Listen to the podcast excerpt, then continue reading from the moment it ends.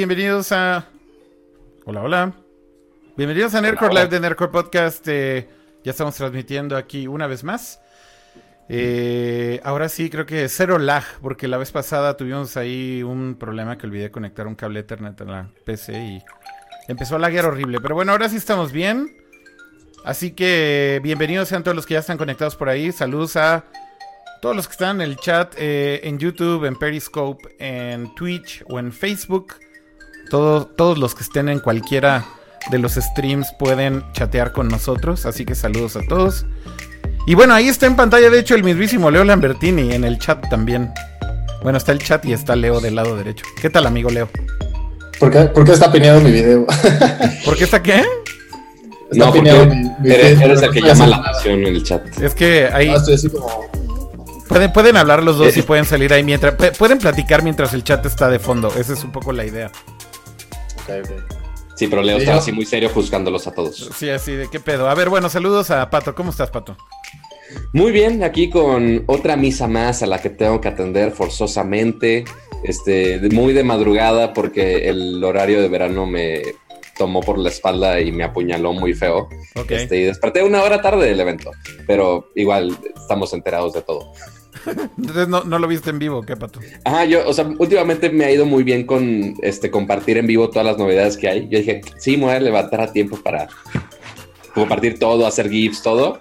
Me levanto y ya están todas las notas publicadas. Dije, puta madre, me mato. Pero bueno. Bueno. Eh. Bueno, pues también saludemos aquí al buen Leo Lambertini. ¿Cómo estás, amigo? ¿Qué tal? Muy bien, ¿ustedes? Bien, también. Todo bien. Qué, qué milagro tenerte por acá, amigo. Ya sé, perdón que no había podido unirme antes, pero, pero bueno, ahorita con, con, con, gusto y con un buen, un buen día para platicar, ¿no? Ciertamente uno no esperaría verte otra vez en una plática de, de este tipo de misas, Leo. Creo que tus misas ya son satánicas o de otro lado, ¿no? Sí, vengo a darle un poco de balance a la fuerza. Sí, tienes que... En, en tiempos legendarios, Leo Leo sería el que estaría presentando todas estas cosas de Apple. Pero en tiempos recientes, ahora Leo viene a, rantear acerca de Apple, ¿no, amigo? ¿O qué pedo? Pues es que ya, o sea, ya, básicamente ahorita ya soy Amish. Este, la tecnología yo no, no es cierto. No, pero sí, vengo a, vengo a dar un punto de vista parcial. Ok. Tampoco, no, no soy hater. Ok. Sigue siendo pues usuario. Sigue siendo usuario de Apple de alguna u otra manera, ¿no, amigo? O sea, digo, tampoco es como que ya te retiraste por completo de Apple porque sigues usando Mac. Sí, de hecho estoy streameando desde una Mac. No es por nada, de, las tres cámaras la más culera es la mía. No, quiero decir que es por eso. Pero bueno, Apple sí, sigue, con su sigue con su FaceTime HD, HD de 720p, que es terrible. Entonces, yo tengo mi camarita Logitech chafosa. Aquí ya tiene su cámara de no sé cuántos miles de pesos. Y Leo, creo que inclusive yo creo que podrías transmitir de mejor calidad con tu iPhone. Fíjate que tengo una cámara Logitech, igual la cambio, pero si quieren vayan empezando. Bueno, está bien. Bueno, eh, hay, hay, cosas de qué hablar evidentemente el día de hoy eh, sobre Apple y ya están preguntando en el chat. ¿Y dónde diablos está Cama, Pato? Pues mira, Kama afortunadamente este, no pudo atender a la misa y casi se flagela por ello. Afortunadamente. Este, eh, no, de hecho, justamente tuiteó hace poco que hasta ahorita está viendo la transmisión porque estuvo ocupado durante el día. Entonces, hasta ahorita se está actualizando de todo. No es un día tan controversial como pudo haber sido con el XS, con, con, el 10S, perdón, porque ahí me, ahí me critican también. Este, pero igual si hay algunos temas que hay que, notar que sí valen mucho la pena discutir, ambos sean Apple fanboy o no sean Apple fanboy. Este, de hecho, cuando publiqué las notas este, durante el día. Eh, Se te dejaron ir a la yugular, ¿va? ¿Qué cosa? Se te dejaron ir a la yugular. Pues no tanto a la yugular, los fanboys se vinieron a atacar muy, muy, muy, muy cabronamente, atacando mi ser. Este, pero hasta los lo retité así de, güey, qué risa con este güey. Este, y tiene más likes esa publicación que la nota en sí. Entonces, creo que en algo tengo razón. Pero bueno, a ver. Bueno, no pudo venir Cama, ¿no? El, punto es que no pudo venir Cama y que no, no, eh, básicamente está ahí con un tema familiar y entonces nos dijo que por más que hoy era el día para hablar de este, evento, pues no podía unirse el día de hoy, así que también por eso le dijimos a Leo que si quería entrarle y miren, miren, se nos hizo el milagro. Oigan, eh, pues bueno, entrando en materia, eh, hablemos rápido del evento de Apple y vayamos como punto por punto de todo lo que se presentó. Primero que nada, eh, un par de sorpresas para los usuarios de Mac, diría yo, porque creo yo que ya había rumores de que el MacBook Air se iba a actualizar y que finalmente iba a llegar una actualización. Pero bueno, tardaron cuatro años en actualizar eh, la MacBook Air. Y bueno, la, Mac Mini también. Evidentemente también la Mac Mini. Pero en particular la MacBook Air es algo que me llama muchísimo la atención por parte de Apple. Y más o menos yendo en orden de cómo se presentaron las cosas. Eh, lo primero con lo que empezaron fue con este video de la campaña de Behind the Mac. Eh, que básicamente pues eh, hacen como esta publicidad usando a artistas, creadores y demás. De hecho, en la pantalla se quedó ahí un... ¿Perdón? ¿Viste que sale Kojima en esa pantalla? Sí, sí, en esa campaña. Sí, sale Kojima y sale también tu héroe, este, Cos. Sí, también. De hecho, vi que, vi que la última imagen que dejaron ahí en el escenario cuando Tim Cook estaba empezando a hablar ya de, esta campaña, justamente es Cos, que es este artista eh, visual. Es, de Brooklyn, justo. Es de Brooklyn, exacto. Entonces hace todo el sentido, ¿no? Porque ahí fue el evento. Entonces, bueno, finalmente eh, empiezan con esta campaña y, creo que Apple está como en esta cruzada de decir que no han abandonado a la Mac, ¿no? O sea, básicamente creo que el speech es, sí, el iPhone es lo que domina Apple hoy en día y posiblemente hasta el iPad, pero han insistido mucho desde, digamos que WWDC de este año en decir, la Mac no se nos olvida y hemos estado pensando en cómo mejorar toda la línea. Eh, pues sacaron esta iMac Pro para profesionales porque decían que los profesionales estaban eh, olvidados. Este mismo año confirmaron que están trabajando en una nueva Mac Pro. Pero bueno, la MacBook Air, de nuevo, es para mí, creo, el caballo de batalla de las laptops de Apple. Definitivamente creo que es la computadora que durante muchos años fue la más popular, tanto para estudiantes, inclusive developers. Eh, tú ibas a cualquier. Y yo creo que sigue siendo, ¿eh? Posiblemente posiblemente. Y uno se pregunta, ¿cómo es que Apple se tarda cuatro años en actualizar su máquina más vendida de laptops, no? Eso creo que es como la, bomba aquí. Y bueno, finalmente se presenta el nuevo diseño. Parece mucho como este em, lenguaje de diseño de las MacBook, que son las, más pequeñas y las más ligeras. Eh, tiene ya finalmente ahora sí biseles un poco más discretos o, pequeños, que pues es una tendencia que ya vemos con todas las computadoras. Eh, y probablemente el upgrade más grande es que tiene finalmente Retina Display, ¿no? Que eso ya también de alguna manera era como long overdue, ¿no? Ya tener una MacBook Air, de hecho si regresas a una MacBook Air hoy en día y ves su pobre monitor, se ve gachito, ¿no? Este, digámoslo así. Ya, que te vas a Retina, regresas a la MacBook Air y te sangran hasta los ojos, ¿no? Este, o cuando vas a un, a un panel regular de de una Windows, principalmente los monitores viejitos, y es como que, ah, no, quiero mi, densidad de píxeles de 144 píxeles, una cosa así súper extravagante. Pero sí, o sea, sí cambiaron mucho la pantalla. Yo creo que es la mejora que todo el mundo estaba pidiendo de las MacBook Air. Fuera de los biseles, yo creo que lo que más estaban pidiendo era justo eso, eh, la pantalla retina que muchos ya la amaban de la MacBook Pro, otros ya la amaban de también de la MacBook, obviamente de los iPhones y otros dispositivos móviles de Apple, pero pues ahora ya en la computadora más popular, la de, la de entrada, por así ponerlo, sí. es, bueno, no la entrada, sino la más popular, sí es bueno tener de las mejores funciones que puede ofrecer Apple. Totalmente. Y aquí, de hecho, está la página, ¿no? Eh, nada más para verla ahí muy rápido y como pasar a hablar un poquito de los specs y demás. Pero bueno, que ahí va, a ser el, va a ser el, mismo problema que tuvimos con el gran cambio de la Pro. Ahí luego, luego vamos a ver el primer problema que todo el mundo va a quejarse de. ¿Qué es cuál? Güey, ¿qué pedo con los puertos? Obviamente todo el mundo se va a quejar de los puertos. Los puertos es eso que estás viendo en pantalla. Esos son los puertos que tiene básicamente la MacBook Air. Bueno, y del otro lado el audífono, el puerto de audífono. Exactamente, o sea, el audífono sigue ahí. Eh, hay otros que quitaron el audífono, ahorita vamos a hablar de ello. Pero bueno, los únicos dos puertos que tiene esta MacBook Air va a ser estos dos puertos USB-C. Entonces los puertos USB regulares ya murieron básicamente en la línea de laptops de, Apple, básicamente. Y ojo con una cosa, estos puertos de hecho son Thunderbolt 3. Eh, son Thunderbolt 3 en formato USB-C, entonces el conector es el de USB-C y efectivamente puedes usar cualquier cable o dispositivo USB-C, pero también soportan el estándar de Thunderbolt 3 en el mismo conector.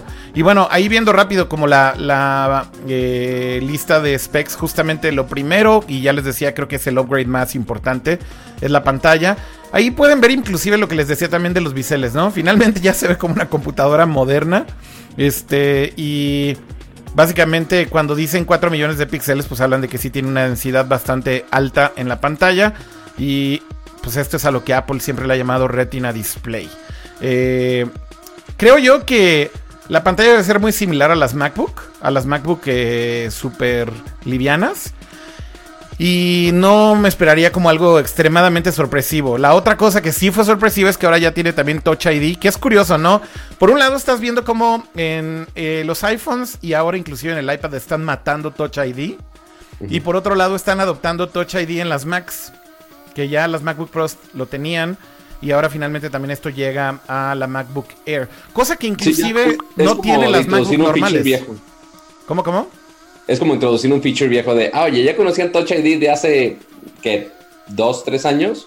Este, y ahora llega la Mac como la gran novedad. Es como de, ¿cómo? O sea, no, no debería tener ya True Depth Camera la Mac casi casi para tener esa misma seguridad. Más o menos, ¿no? Porque digo, si las MacBook Pro no las tienen, definitivamente aquí lo que están tratando de mantener es como algo de, coherencia en lo que están utilizando en sus Macs. Y de hecho creo que también el tema es que Touch ID, digo, recordemos que Touch ID fue introducido desde el iPhone 4S, si mal no recuerdo. Creo que sí. Y pues digo, finalmente lo que es increíble es que una tecnología que es tan vieja ya, eh, todavía la sigan, digamos, dándole vida, pues, en, un producto que está lanzándose apenas ahora y en un formato distinto, porque insisto, ahora es en, en, la MacBook Air, ¿no? Pero bueno, regresando un poquito ahí a los specs, Touch ID, eh, el teclado ahora tiene, pues, finalmente también corrigieron. Eh, en este nuevo modelo de MacBook Air los problemas de esta versión del teclado que tenían las MacBook Pro, que es la tercera generación de este teclado que se llama Butterfly. Eh, como podemos recordar, eh, la segunda versión tuvo muchos problemas y mucha gente se quejaba de que muy fácilmente se trababan las teclas hasta con migajas de comida.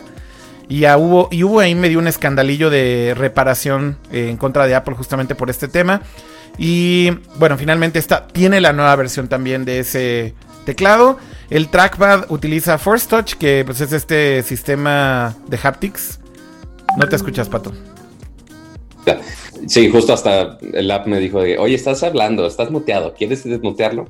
Todo baboso. Pero bueno, este, sí, cambiaron este nuevo modelo del teclado, pero ahora el touchpad ya no es, ya no es el clic físico, ya es el, el clic ficticio con el haptic feedback, que algunos ya están acostumbrados con el 3D Touch en los iPhones, y ahora ya llega este, a la MacBook Air con el sistema que igual ya lo hemos visto en las nuevas MacBook Pro y también en las MacBooks, que al inicio es raro, que no, que no se siente exactamente el clic que uno espera, pero ya después de unos días ya, o inclusive unas horas ya te acostumbras a ese clic y ya lo sientes como natural, creo yo. Sí, totalmente. Este, ahora, antes de que pasemos ahorita al performance, ya lo último que falta de la página es algo muy interesante del diseño industrial de estas MacBooks, es que ahora eh, la estructura es un unibody de aluminio, como siempre ha sido Apple, pero ahora es aluminio 100% reciclado.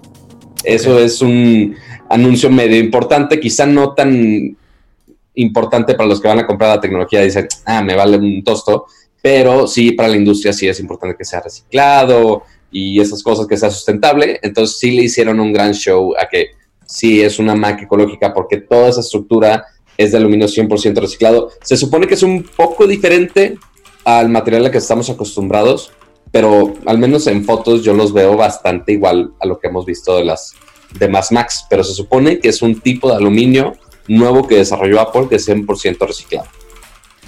Sí, ese fue uno de los anuncios, creo, como digamos un poco sorpresivos. Porque, bueno, es la primera vez que hacen una el chasis de la computadora completamente con aluminio reciclable y básicamente es todo el aluminio del chasis está hecho con aluminio reciclado. Eh, así que sí, como bien dices, Pato, es un detalle ahí que pues por el lado de, de como esta responsabilidad social del ambiente y demás, habla bien. Pero finalmente también una cosa que le cuestiona mucho a Apple es, Oigan, y la, la compu ahora tiene aluminio reciclable, reciclado. Eh, ¿No debería ser más barata? Ese fue como el, el, primer pedo que vi así en, en, redes sociales que la gente estaba enardecida. Pero bueno, eh, ya nada más para terminar con como los specs. Eh, puedes... Yo creo que los specs son los de donde más tenemos que hablar, güey. Porque, ok, mejoraron el tope de todo. O sea, porque si tiene hasta 16 GB de, de memoria RAM, que eso ya lo teníamos en la pasada. Sí hasta 1.5 teras de SSD, eso sí es novedad. Muy, eh, muy, muy nuevo eso, definitivamente. Este procesador i5 ya lo teníamos, wireless da igual, que sea delgado, ya lo teníamos. La batería no mencionaron así de hay gran ventaja de batería, pero según yo debe ser más o menos el mismo tiempo de vida, pero dice aquí 12 horas. Pero ahora, considerando los precios de esta MacBook, este, porque la anterior, la MacBook Air, eh, lo interesante de esa MacBook es que empezaba a los mil dólares. Ajá. Y ahora justo le subieron el precio.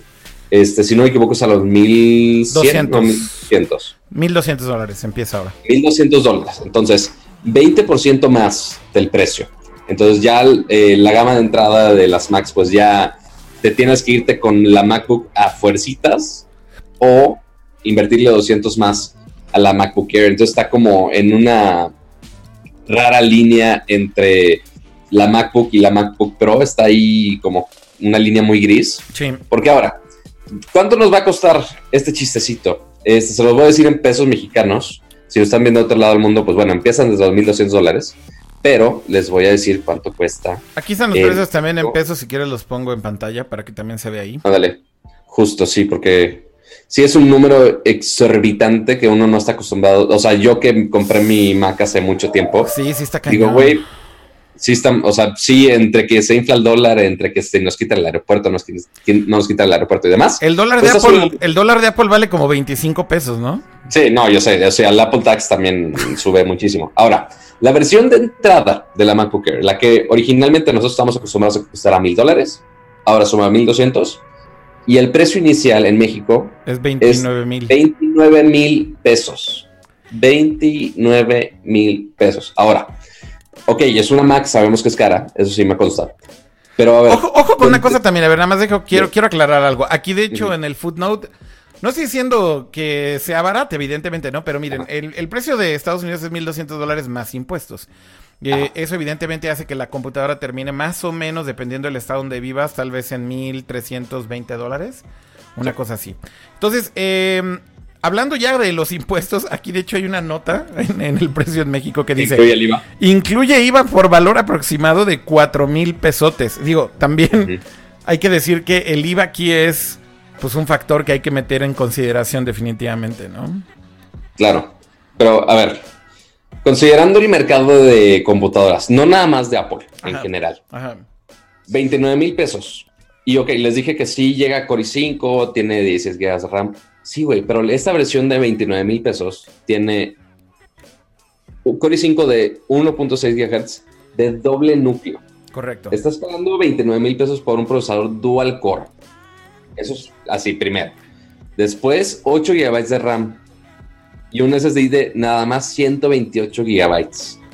Entonces es una computadora muy, muy, muy limitada y más considerando que estas compus obviamente están súper soldadas, no les puedes mejorar absolutamente nada, no es que le puedes comprar el RAM después, no, no es como que le puedes comprar el disco duro después.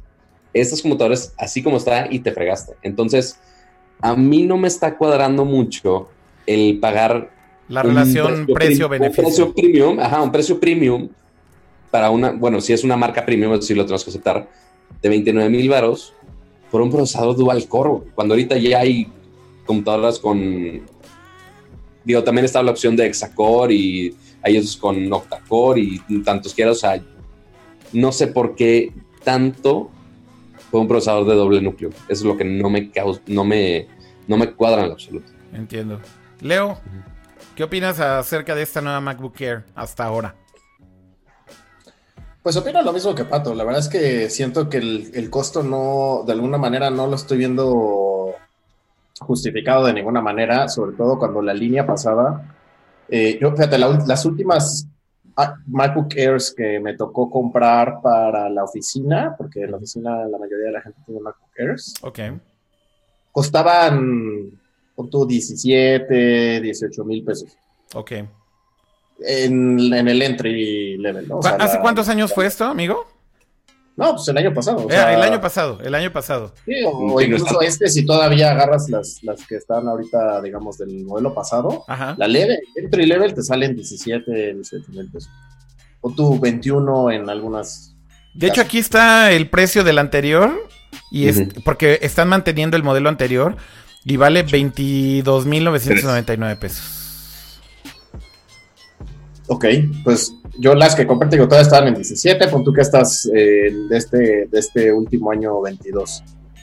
El salto por retina display, entiendo, o sea, sí es una pantalla mucho más chingona, si lo entiendo, entiendo el beneficio de tener retina display en un equipo, pero pues no sé, yo siento que Apple se está desprotegiendo en ese nicho, ¿no? O sea, para, para por ejemplo, para mí como, como empresario, de alguna manera, las, las las Airs para oficina son, son, son geniales, o sea, son una muy buena opción. ¿no? Como decía al principio, el caballo de batalla, ¿no, amigo?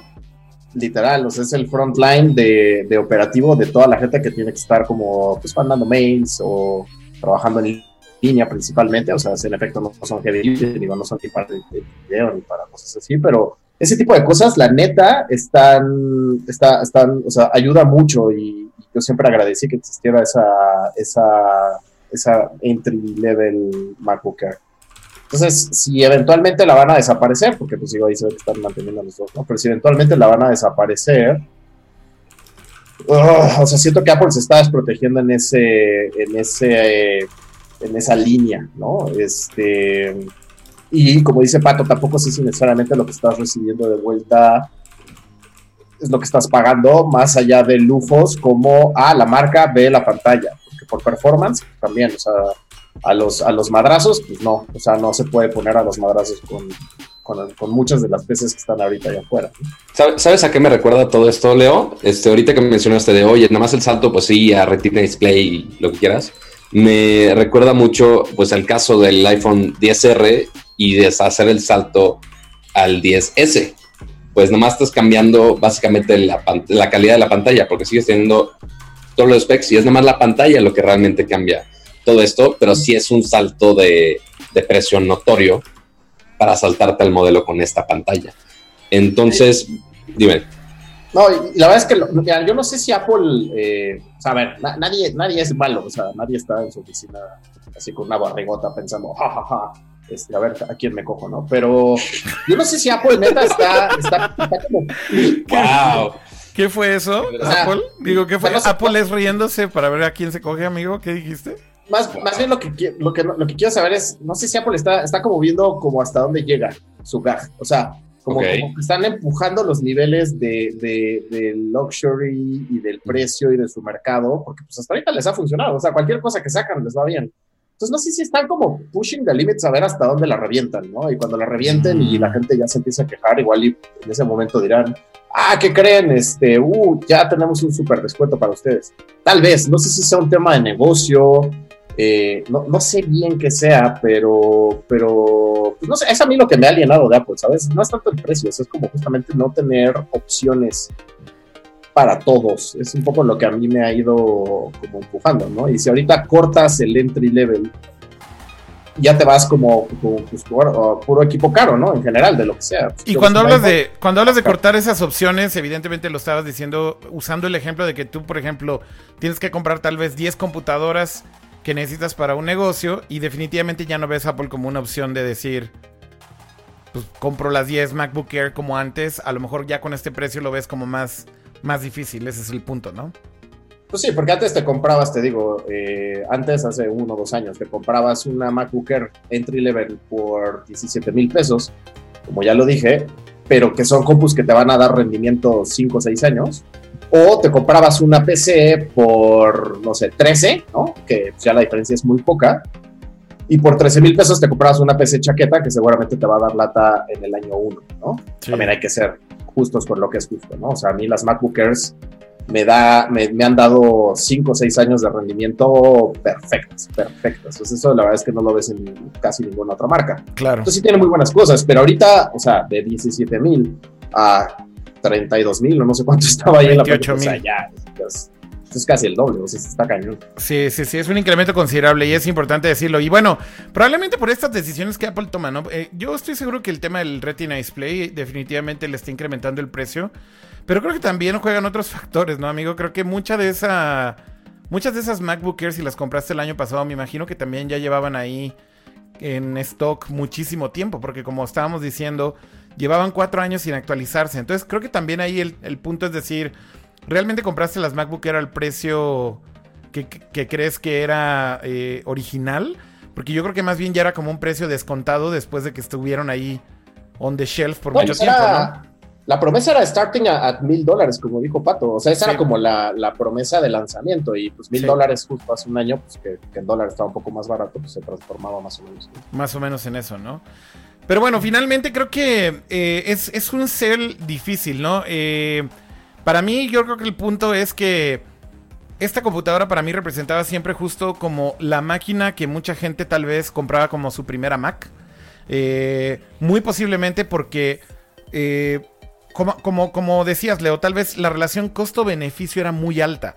Cuando la Mac, MacBook Air costaba mil dólares y comprabas una máquina de 17 mil pesos, claro, podías ir a comprar una PC de 10 mil pesos en ese entonces, pero definitivamente la relación costo-beneficio era muy grande, considerando que esas MacBook Air, hay mucha gente que compró MacBook Air hace 5 años y son máquinas que siguen dando batalla.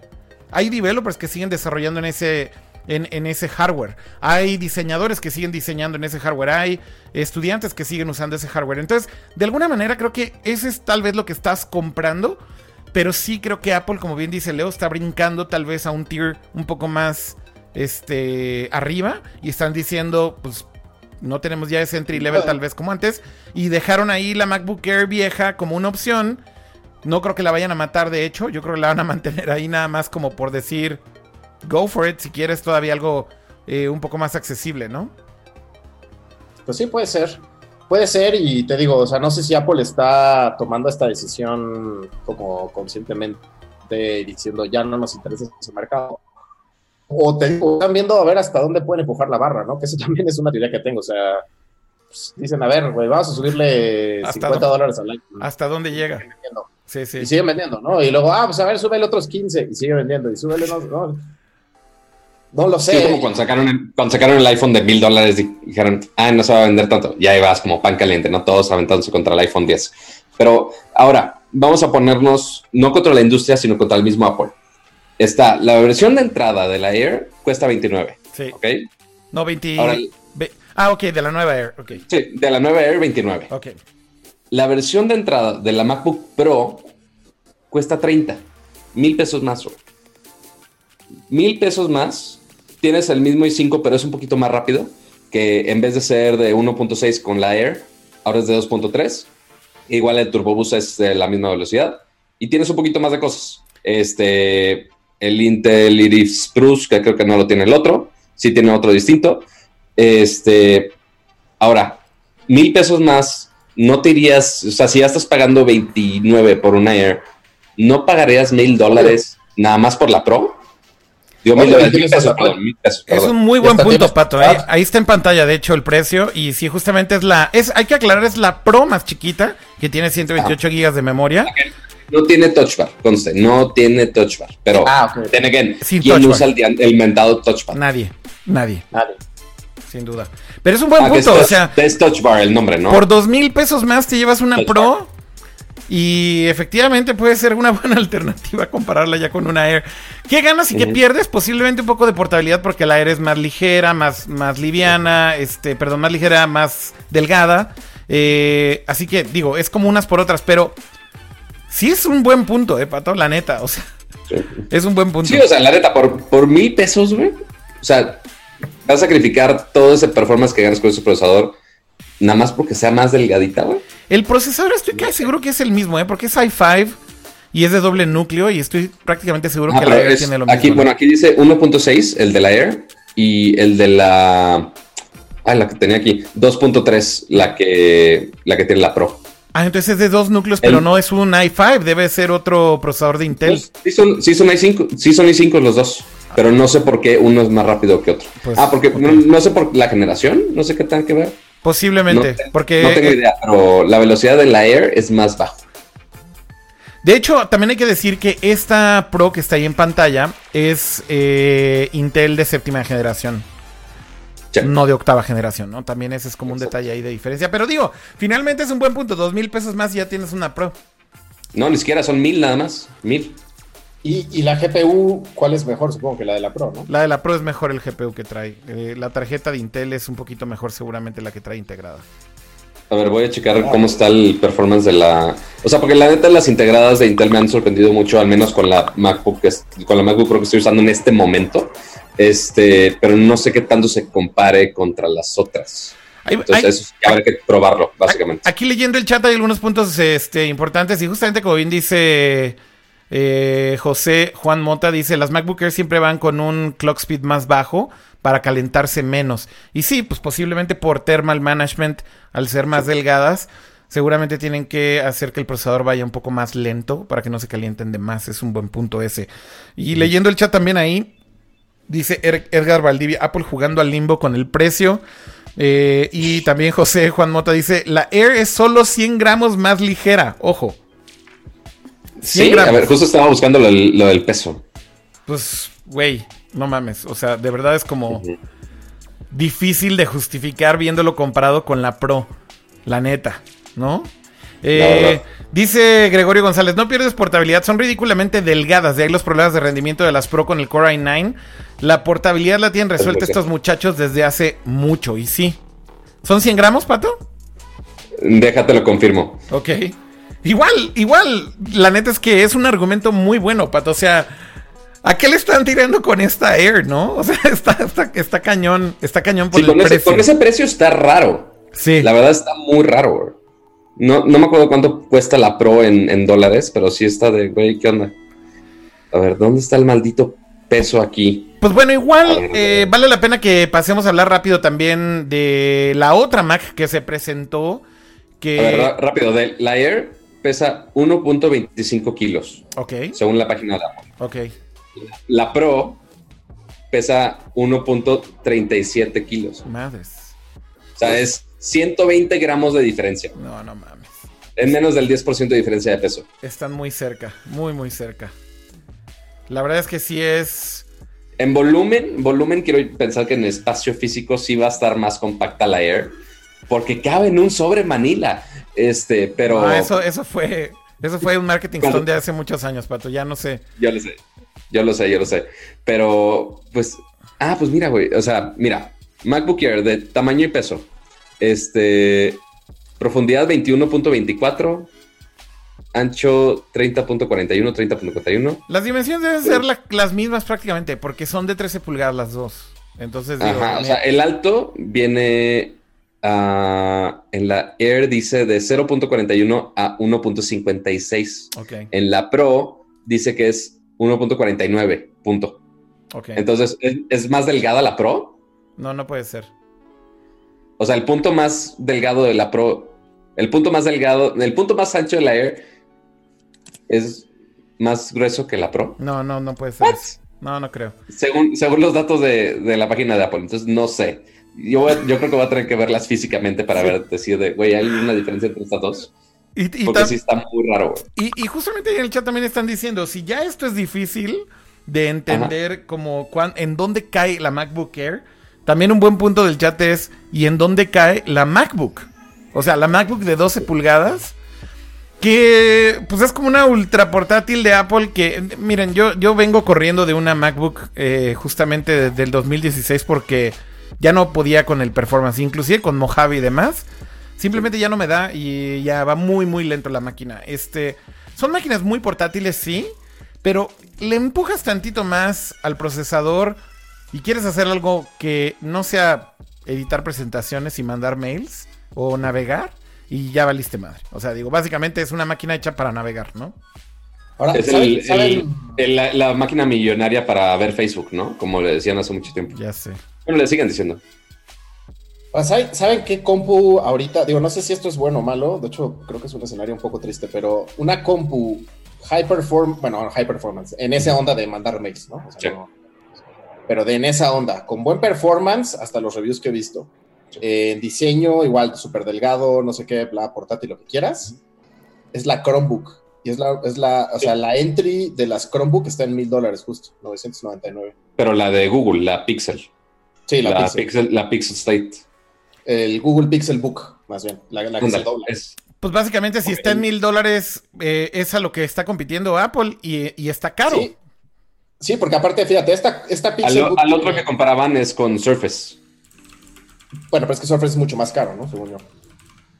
Pues más o menos. Estoy checo. hablando, estoy hablando a lo pendejo tal vez, ¿eh? no lo sé. Pero mira, la Pixel, la Pixel Book tiene un Core i5, o sea, la chiquita, la, de entrada tiene, son mil dólares, tiene Core i5, 8 GB de RAM y 128 de DIMM. Ahora, el pedo es que creo que nadie en el mundo está cómodo trabajando con Chrome OS. No lo sé, no sé cómo está el nuevo Chrome OS, la verdad, tendría que, tendría que echarle uno. Sí, o sea, si ya te basas en puro web y aplicaciones de Android, ok, puedes funcionar con Chrome OS. Pero pues sí está raro invertir tanta lana en un sistema operativo limitado, por así ponerlo. Este, y si el Google Store te va a poner la versión de México aquí, entonces vas a batallar un poco para llegar. Ah, pero aquí Pero- te, la, te pongo la liga si quieres. ¿eh? No, y te redirige, güey. Ya, ya ves cómo son los sitios de. No, a pero aquí huevo, está- nomás vas a comprarlo de México. Aquí está ya y nada más que el problema es este. Como desactivo la aceleración por hardware de, de Chrome, el sitio Ah, de la claro. el sitio de la de la Pixelbook no carga, güey. Qué mal. Dale, dale hasta Ah. arriba donde dice buy. Aquí está, aquí está, aquí está, aquí está. A ver, ya le voy a dar buy y ahí yo creo que ya sale algo que no tenga aceleración. Pues sí, empieza en, en 999 dolaritos. Digo, también hay que decirlo que no es barata precisamente una Chromebook Pixel. Este. No. Y no es precisamente. Digo, hay Chromebooks que son baratísimas, pero la de, la, la de Google, la Pixel, si ya le pegas a 256 de SSD, que es el entry level de la MacBook Air, tiene lo mismo, 256, está en el mismo precio. O sea, yo creo que Apple lo que está diciendo es: vamos a competir con el que está considerando comprar una Chromebook hoy en día de 1200 dólares, que no es el mismo que está considerando comprar una Chromebook de 500 dólares. O sea, al, al final del día, como que Apple ya dijo, güey, ese mercado para nosotros es iPad. Y, y ese iPad es el iPad de 329 dólares que tienen en, en el iPad normal, no estoy hablando del Pro. Básicamente, para esa persona que está comprando ese Chromebook, lo que están diciendo es, cómprate un iPad de 350 dólares. Esa es la lógica. Y entonces la Air yo creo que queda justamente para competir con estas Pixelbook, eh, Chromebooks eh, Pixel más caras. O posiblemente eh, Te voy a decir de la Surface Pro 6. las ultradelgadas, por ejemplo, de Dell o de otras marcas, ¿no? De, de- de Lenovo y demás. O sea, la- las ultradelgadas son caras al final del día. Claro. eh, y no es como comprarte una entry level de, de, de 600 dólares, ¿no? Al final también eso hay que considerarlo. Ahora, si nos vamos a la Surface Pro 6, por ejemplo, este, que sigue siendo una PC ultra poderosa, que la experiencia es, mm, bueno, de lo que me han platicado es increíble, así con, con el touchpad y toda esa integración con Windows, lo quieras, y con la pluma. Este, la de entrada de la Surface igual tiene i5, tiene 8 GB de RAM, tiene este 128 de SSD, o sea, muy similar a como está la configuración inicial de ambos, la MacBook Pro y la MacBook Air de esta generación y empieza desde los 900 dólares. Entonces son 300 dólares menos, que pues sí, sí hay bastante diferencia ahí. Pues sí, tal cual. eh, Por un performance muy, muy, muy, muy, muy similar, si no es que igual. Oigan, la otra Mac, hablemos rápido de la otra Mac que se presentó, eh, para ya brincar también a hablar del iPad, porque creo que el iPad definitivamente fue probablemente el anuncio más interesante, pero finalmente la Mac Mini eh, se actualiza después de siglos. El chasis o gabinete es exactamente el mismo que antes, solamente sacaron una versión que es en color negro. Pero lo interesante es que ahora eh, puedes toparla con un montón de specs. Eh, puede soportar hasta 64 GB de memoria. Ya tiene nuevos procesadores que van desde los 4 hasta los 6 núcleos. Los puertos de atrás incluye eh, puertos Thunderbolt 3, HDMI 2.0, eh, Ethernet y el almacenamiento puede llegar hasta 2 terabytes en SSD. ¿Para quién va esta MacBook Mini? Y yo creo que esa es una buena pregunta, porque la forma en como Apple lo presentó en el evento, de cierta manera lo están presentando como una especie de alternativa para profesionales y mostrar unos setups además bizarrísimos en donde ponen arreglos de MacBook Minis, eh, una especie de stack, así como cuatro Mac Minis apiladas y decían, puedes usar este, este stack de Mac Minis para renderear video.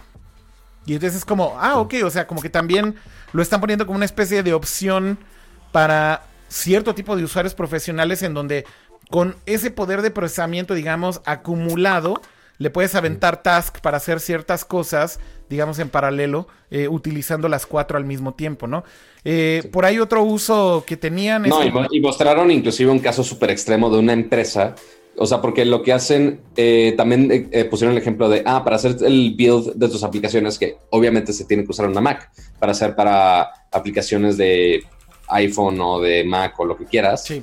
este, para desarrolladores que necesitan un gran poder para procesar esos apps, dicen, ah, hay una empresa que tiene 4000 Mac minis apiladas para hacer ese procesamiento, haz de cuenta en la nube, pero con Mac minis. Y pues sí, esa, o sea, pusieron la imagen, todo el mundo se rió. Y después explicó, ah, sí, una empresa real que tiene 4000 Mac minis. Es como de, güey, ¿qué? O sea, son ceros muy bizarros.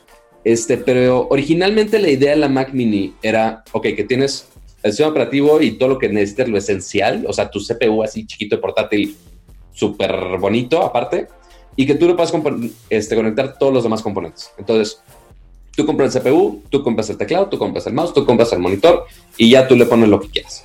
Este, y esa era la idea detrás de la Mac Mini. Y ahora, no sé, ¿seguirá esa idea? Pues de cierta manera sí, digo, no trae monitor, no trae periféricos. o sea, forzadamente sí, pero es lo principal de la Mac Mini. Pues mira, fíjate aquí en la página de, Apple cuál es el, punto que, hacen como énfasis, ¿no?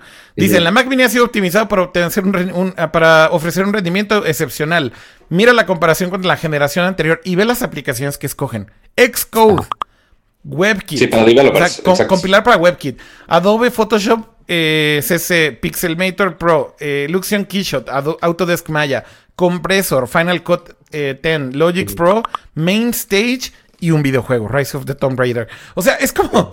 creo que un poco el mensaje de Apple es decir, sí, la estamos tratando de vender para profesionales y se imaginan un mundo en donde los profesionales tal vez tienen una opción de decir, mm, no voy a comprar una iMac y voy a comprar tal vez tres o cuatro eh, Mac minis porque una iMac Pro es carísima.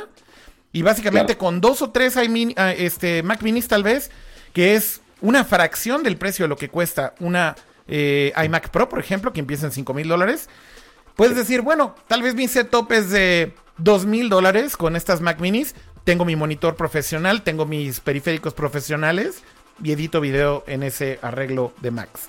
Creo que ese es un poco el, el, punto o la justificación. No sé cómo lo ven ustedes. Tal vez Leo no responde esto un poco a lo que tú decías de para una compañía. ¿No será esto como el approach también de Apple? A decir, no compres MacBook Airs. O tal vez este es como una alternativa.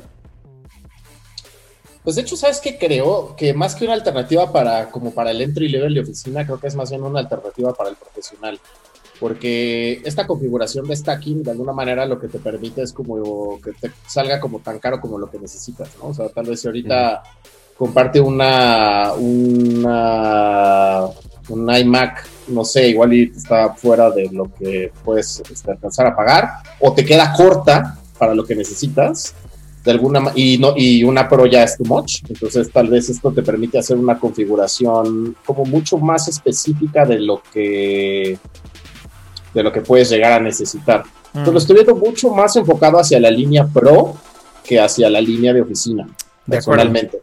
Sobre todo porque hasta abajo de la página de Apple vienen unos comparativos en donde ponen comparaciones de, performance. te fijas, todas las, todo lo que viene ahí es súper profesional, ¿no? O sea, viene Xcode en tiempo de compilación, ¿no? O sea, ahí estás hablando de programación. Sí. Eh, WebKit Compile, igual programación, Photoshop, Pixelmator, o sea, todo lo que habías dicho ahorita, pues todo es pro, pro, ¿no? Sí. Pues yo creo que está más pensado en, esa configuración en donde tal vez la Mac Pro está demasiado cara y un iMac de repente se te queda corta. Yo creo que la veo por ahí, o sea, como para que digas, ah, yo necesito un chorro de procesamiento y necesito renderear muchas cosas pues sí. Sí, kind of makes sense. Sobre todo pues, si, se, si se enlazan los procesadores y lo puedes poner en, como en un array interesante. Eso me parece bastante cool. Por aquí en el chat está diciendo Croman, dice, en el trabajo ya pidieron un ejército enorme, por ahí de las 50 Mac Minis, para integración continua de desarrollo de iOS. Es que creo que, creo que de nuevo, o sea, Apple está atendiendo muchos mercados distintos y creo que todos estos productos definitivamente van para consumidores totalmente distintos, creadores totalmente distintos. Y creo que, de cierta manera, como les decía, yo creo que el entry level para Apple, por ejemplo, en laptops, definitivamente lo ven como un iPad. Y el entry level del profesional, ahora creo que lo están viendo como una Mac mini. O sea, básicamente. antes era bastante casual, es de, ah, oye, es lo más entry level posible, tú compras tus cosas y ya, no pasa nada. Pero ahora sí lo están poniendo muy, muy, muy pro, porque ahora esto ya no va, o sea, ni siquiera al inicio de la página no va ni siquiera dirigida a un usuario casual, porque tú lo lees y, ah, aquí están todos los specs así súper duros y de tu memoria RAM de tanta velocidad, tus procesador de seis núcleos, que para un usuario común y corriente no le habla nada. O sea, si vas a la página de la MacBook Air, por ejemplo, es ah, una experiencia bonita y súper agradable con la pantalla muy definida para que veas todo súper bonito.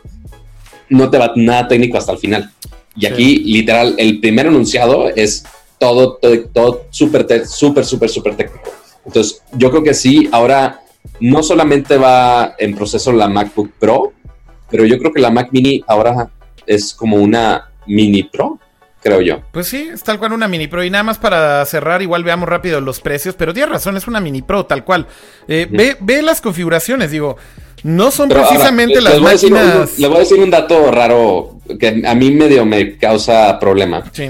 Porque en la presentación dijeron, güey, es hasta cinco veces más rápido. Güey, no mames. Tiene hasta seis núcleos de Core i 5 y 7. Ok, muy cool este, que es el doble rápido, hasta 7.8 veces este, con más rápido que no sé qué tantas más. O sea, unos comparativos así increíbles, pero eso es con la versión super topeada de la MacBook Mini, que sí varía muchísimo, porque, por ejemplo, aquí el modelo de entrada, ya que estamos aquí en la página que trae Kira, el, el de entrada no, obviamente no tiene nada que ver con un procesador de 6 núcleos. Aquí es de 4 núcleos al menos, pero es un i3 y tiene 8 GB de RAM.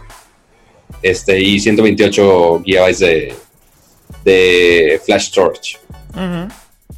Pero ya si nos vamos al más alto, que tiene 6 núcleos, igual son 1099, y obviamente ya si le metemos muchísimo más, si la topeamos, si quieres, ah, bueno, en la página de México todavía no lo puedes configurar porque todavía no está disponible en México. Sí. Pero estoy en la página eh, de Estados Unidos y le pongo un i7, si le pongo los hasta 64 gigas de RAM este, que le puedo poner.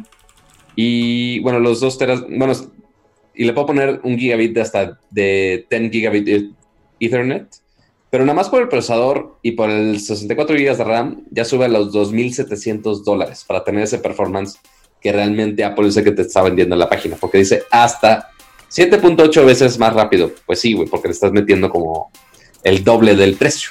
A ver, aquí le voy a meter, por ejemplo, un i7 de octava generación y vamos a ponerle 16 GB de RAM, que creo que está decente como setup. 512 de disco. Eh, gigabit Ethernet está bien el que trae de base. Y ya llegamos a 1600.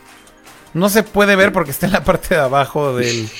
Del. del, del 1700. ¿no? 1700. 1700.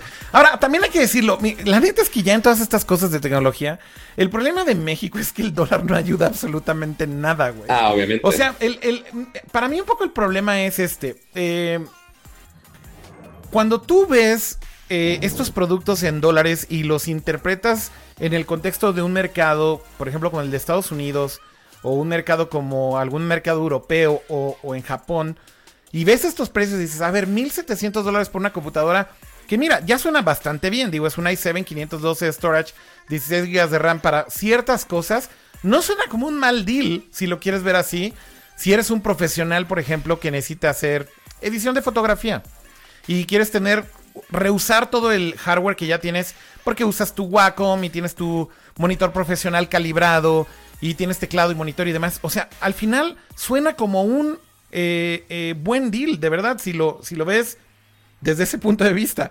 El problema es que cuando conviertes todo a pesos y le sumas el Apple Tax y le sumas el IVA y demás, la neta es que los precios hoy en día ya son extremadamente altos para este tipo de productos en México. Y también recordemos que estas eh, máquinas pagan un impuesto adicional, que es un impuesto de productos suntuosos. que es una cosa que para mí siempre me ha hecho cortocircuito, como la tecnología la, pueden catalogar como un producto suntuoso, ¿no? O sea, de lujo. creo yo que ese es también un factor que hay que meter en por qué la diferencia de precios entre los precios de Apple en otros países y los precios de Apple en México. Aquí al final pagan un impuesto de lujo. Y, hay que recordar eso también, ¿no? Oye, pero ¿qué? Entonces la opción es falluquear o, qué se hace hoy en día? para, para traerte una, dices tú. O sea, ¿vale la pena, por ejemplo, falluquear? Según yo no, pero no sé. Yo creo que, yo creo que no. O sea, al final del día la diferencia de precios sí es. Sí es. Eh, sí existe, ¿no? De hecho, si compras un. Eh, por ejemplo, un ejemplo muy concreto. Si compras un iPhone 10S eh, en Japón y lo comparas con el precio en México, posiblemente te ahorras 6 mil o 7 mil pesos, más o menos. Ay, cabrón. Güey, es, un chingo de diferencia. O sea, insisto en decirles... Eso es, es, es, es mucho, es, es de verdad mucho. Y es cuando ya dices, güey, comprarte un producto de Apple en México es muy caro y, es más caro que en otros países porque ni siquiera es el mismo tipo de conversión que están haciendo en México por el IVA y por este impuesto que les digo.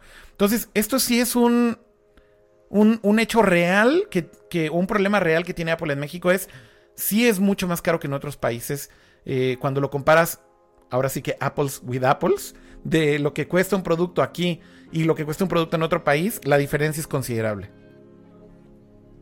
A ver, pero ahora, nos falta hablar del estelar del día de hoy. Sí, hablemos del estelar del día de hoy, que es el iPad. El, no, no el iPad, el iPad Pro. Correcto. Y los dos, los dos nuevos iPads Pro, este, que ahora crecieron un poco en pantalla, no en tamaño. Porque de hecho, este, antes teníamos una pantalla que era de 10.5 y 12 pulgadas. Este, y ahora es de 11 y 12.5 pulgadas porque del mismo tamaño que teníamos de las MacBook Pro, digo, de, los iPads Pro, discúlpenme. Ahora le quitaron un poco los biseles, muy similar a los cambios que, han hecho con el iPhone 10 y, bueno, pues sí, con el iPhone 10 y iPhone 10R, que simplemente quitaron mucho los bordes, quitaron el botón de inicio, ya no existe el botón de inicio, y ahora Face ID también llega al iPad Pro. Ahora, eso no significa, afortunadamente, que tenga una ceja porque se integra muy, muy, muy bien al borde del iPad Pro, lo cual me gusta muchísimo que sea un rectángulo uniforme y no una pinche ceja en medio de la nada. Este, y ahora, este, como no está el Touch ID, como ya no está este botón, ahora los iPads Pro también tienen esta manera de desbloquearse con Face ID. Igual como dijimos hace rato, las MacBooks siguen teniendo Touch ID, pero el iPad ahora ya migra a Face ID para que sea una experiencia muy similar a lo que algunos ya están acostumbrados con el iPhone 10 y 10S. Es correcto. Tienen los, mismos gestos, o sea, es nada más acostumbrarse a no tener botón. Pero todo lo demás es muy similar. Y ahora es un diseño un poco más delgado, que ahora es de 5.9 milímetros. Ya no tiene estos bordes, no sé qué tan bueno sea esto, que antes tenía los bordes en el metal, en el aluminio del, del dispositivo, este, eran un poco curvos, entonces lo hacía un poquito más ergonómico pero ahora haz de cuenta que volvieron al primer iPad, este, que ahora los bordes son un poquito más cuadraditos, o sea, el aluminio es más cuadrado. Sí. Este, no sé qué tan cómodo sea uno, igual hay que agarrar una para ver. Por lo menos de la gente que vi que estuvo en el evento, lo que decían es que la primera impresión es que es extremadamente ligera y que se siente ligera en la mano o que el grip por tener como esta forma se siente bien eh, y que inclusive lo que sucede con este nuevo chasis es que la grande, la de 12.9 pulgadas, eh, pareciera ser inclusive una mejor opción si ya te vas a comprar un iPad Pro. Porque justamente eh, en el caso de la de 12 pulgadas, el chasis es más pequeño y la pantalla es más grande. Eh, entonces redujeron el tamaño como tal del dispositivo, ganándole obviamente con los biseles para mantener el mismo tamaño de las 12.9 pulgadas. y bueno, en cuanto al diseño, como bien decías, Pato, cambió ya radicalmente y regresan como este lenguaje de diseño eh, del iPhone 5, eh, que básicamente tenía como las esquinas eh, con estos ángulos más pronunciados, exactamente. O sea, digamos, las esquinas son redondeadas, perdónenme, pero básicamente la superficie de la parte lateral es plana, ¿no? No es curva como, la, como las iPads actuales, las iPad Pro y, la, y la iPad normal. Y digo, aquí la pregunta es, y un poco regresando un poco a los specs, Pato, para que termines de decir, ya mencionaste que tiene eh, Face ID ahora, del nuevo diseño, que es más ahora, del nuevo, del nuevo, diseño voy a mencionar un problema. Sí. Porque el iPad estaba padre, que pues ok, tiene tu cámara para selfies, tiene su cámara para, en la parte de atrás, para tomar X foto que necesites, pero ahora, como el diseño es más delgado, ahora tiene, el iPad tiene un camera bump, entonces la cámara está ligeramente salida. Entonces, para los que usan el, iPad Pro no en, el case de Apple, que lo tienen en su, en su mesa o lo que quieran, ahora va a ser ese movimiento de que esté este, desbalanceado, que porque está en la cámara ahí desbalanceando todo. Entonces no, no va a poder estar plano en una mesa. Necesita un case básicamente a huevo para que esté plano en una mesa.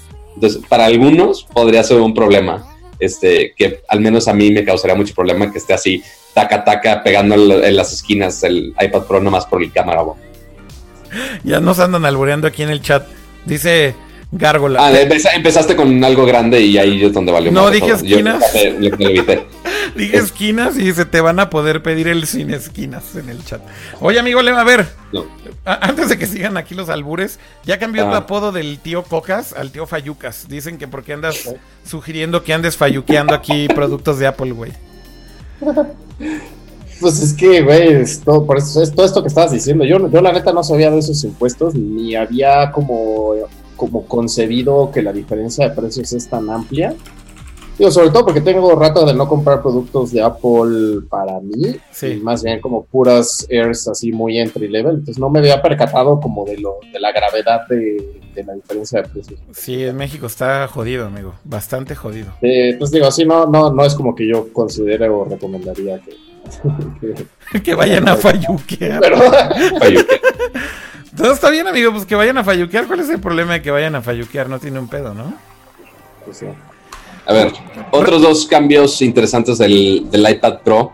Ahora. Nada más les eh, quería mostrar muy rápido aquí lo de los precios, pero si quieres, ahorita regresamos a lo de los precios, ¿no? Ok. okay. Sí, ahorita regresamos a los precios para ya ver qué es lo que puede hacer o no puede hacer esta chingada. Sí, sí. Este, la pantalla, si han usado un iPad Pro, están muy acostumbrados a que se vea muy bonito ciertamente es una pantalla muy bonita, aunque sea LCD, no es OLED como lo veríamos en el iPhone 10. Correcto. Aquí siguen teniendo la pantalla LCD, pero ahora este, pusieron el mismo nombre de la tecnología. Del XR, ¿no? Ajá, exacto. Aquí se llama la pantalla Liquid Retina. Sigue siendo LCD, se sigue viendo muy bonito, nada más le pusieron el nombre mamón, pero pues sigue siendo básicamente la misma tecnología de pantalla. Ahora, este, voy a mencionar rápidamente el, accesorio, que es el Apple, el Apple Pencil que ahora lo cambiaron de diseño, ya no es este diseño glossy este, de Mac antigua, casi casi, sino que ahora es un diseño mate con algunas orillas ya más este, refinadas, pero este, no lo hicieron nada más porque querían cambiar el Apple Pencil.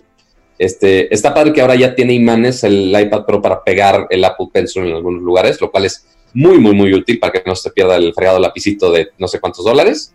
Pero no lo hicieron por eso, y también tiene este, un sensor touch en la parte del, de la pluma de abajo para que puedas cambiar rápido de, de, alguna de alguna herramienta que estés usando. Básicamente eso va a depender de los developers, nada más hay que aclarar eso, ¿no? Este como nuevo... Bueno, de entrada es un nuevo Pencil que hay que aclarar una cosa que esto sí se me hace terrible, pero el Apple Pencil de la generación anterior no es compatible con el nuevo iPad y viceversa. Exacto. Ahora, ¿por qué hicieron ese nuevo Apple Pencil? Porque. Y Leo, se caga de la risa. Claro, obviamente es de, ay, compras un iPad nuevo, cómprate el pencil nuevo. ahora, se está viendo la cara a todos, pero Claro, o sea, porque imagínate, ahora les voy a decir el problema. ¿Por qué fregados el Apple Pencil nuevo no lo puedes usar con el viejo? Por una simple razón. Porque ahora el Apple Pencil no lo puedes cargar por Lightning. Exacto. Ahora, es el ¿por qué chingados no lo puedes cargar por Lightning? Porque el iPad Pro, que yo creo que es la mayor noticia de este dispositivo, el iPad Pro tiene USB-C. Es correcto. Desaparecieron el Lightning de este dispositivo. Es el primer dispositivo iOS que no tiene. A Leo lo veo muy, muy emputado. No sé por qué mueve la cabeza. Ajá. ¿Por qué te emputa lo del USB-C, amigo? ¿Qué pedo? Eso, eso está chingón. A ver, ya mataron Lightning en el iPad Pro. ¿Qué tiene de malo eso y que ahora ya usen USB-C, Leo?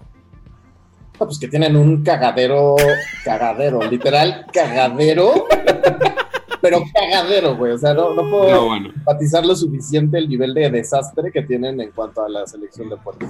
Creo que hay una visión a largo plazo, lo que sea, sí está muy bien. Se tarda mucho en esa transición, ¿no?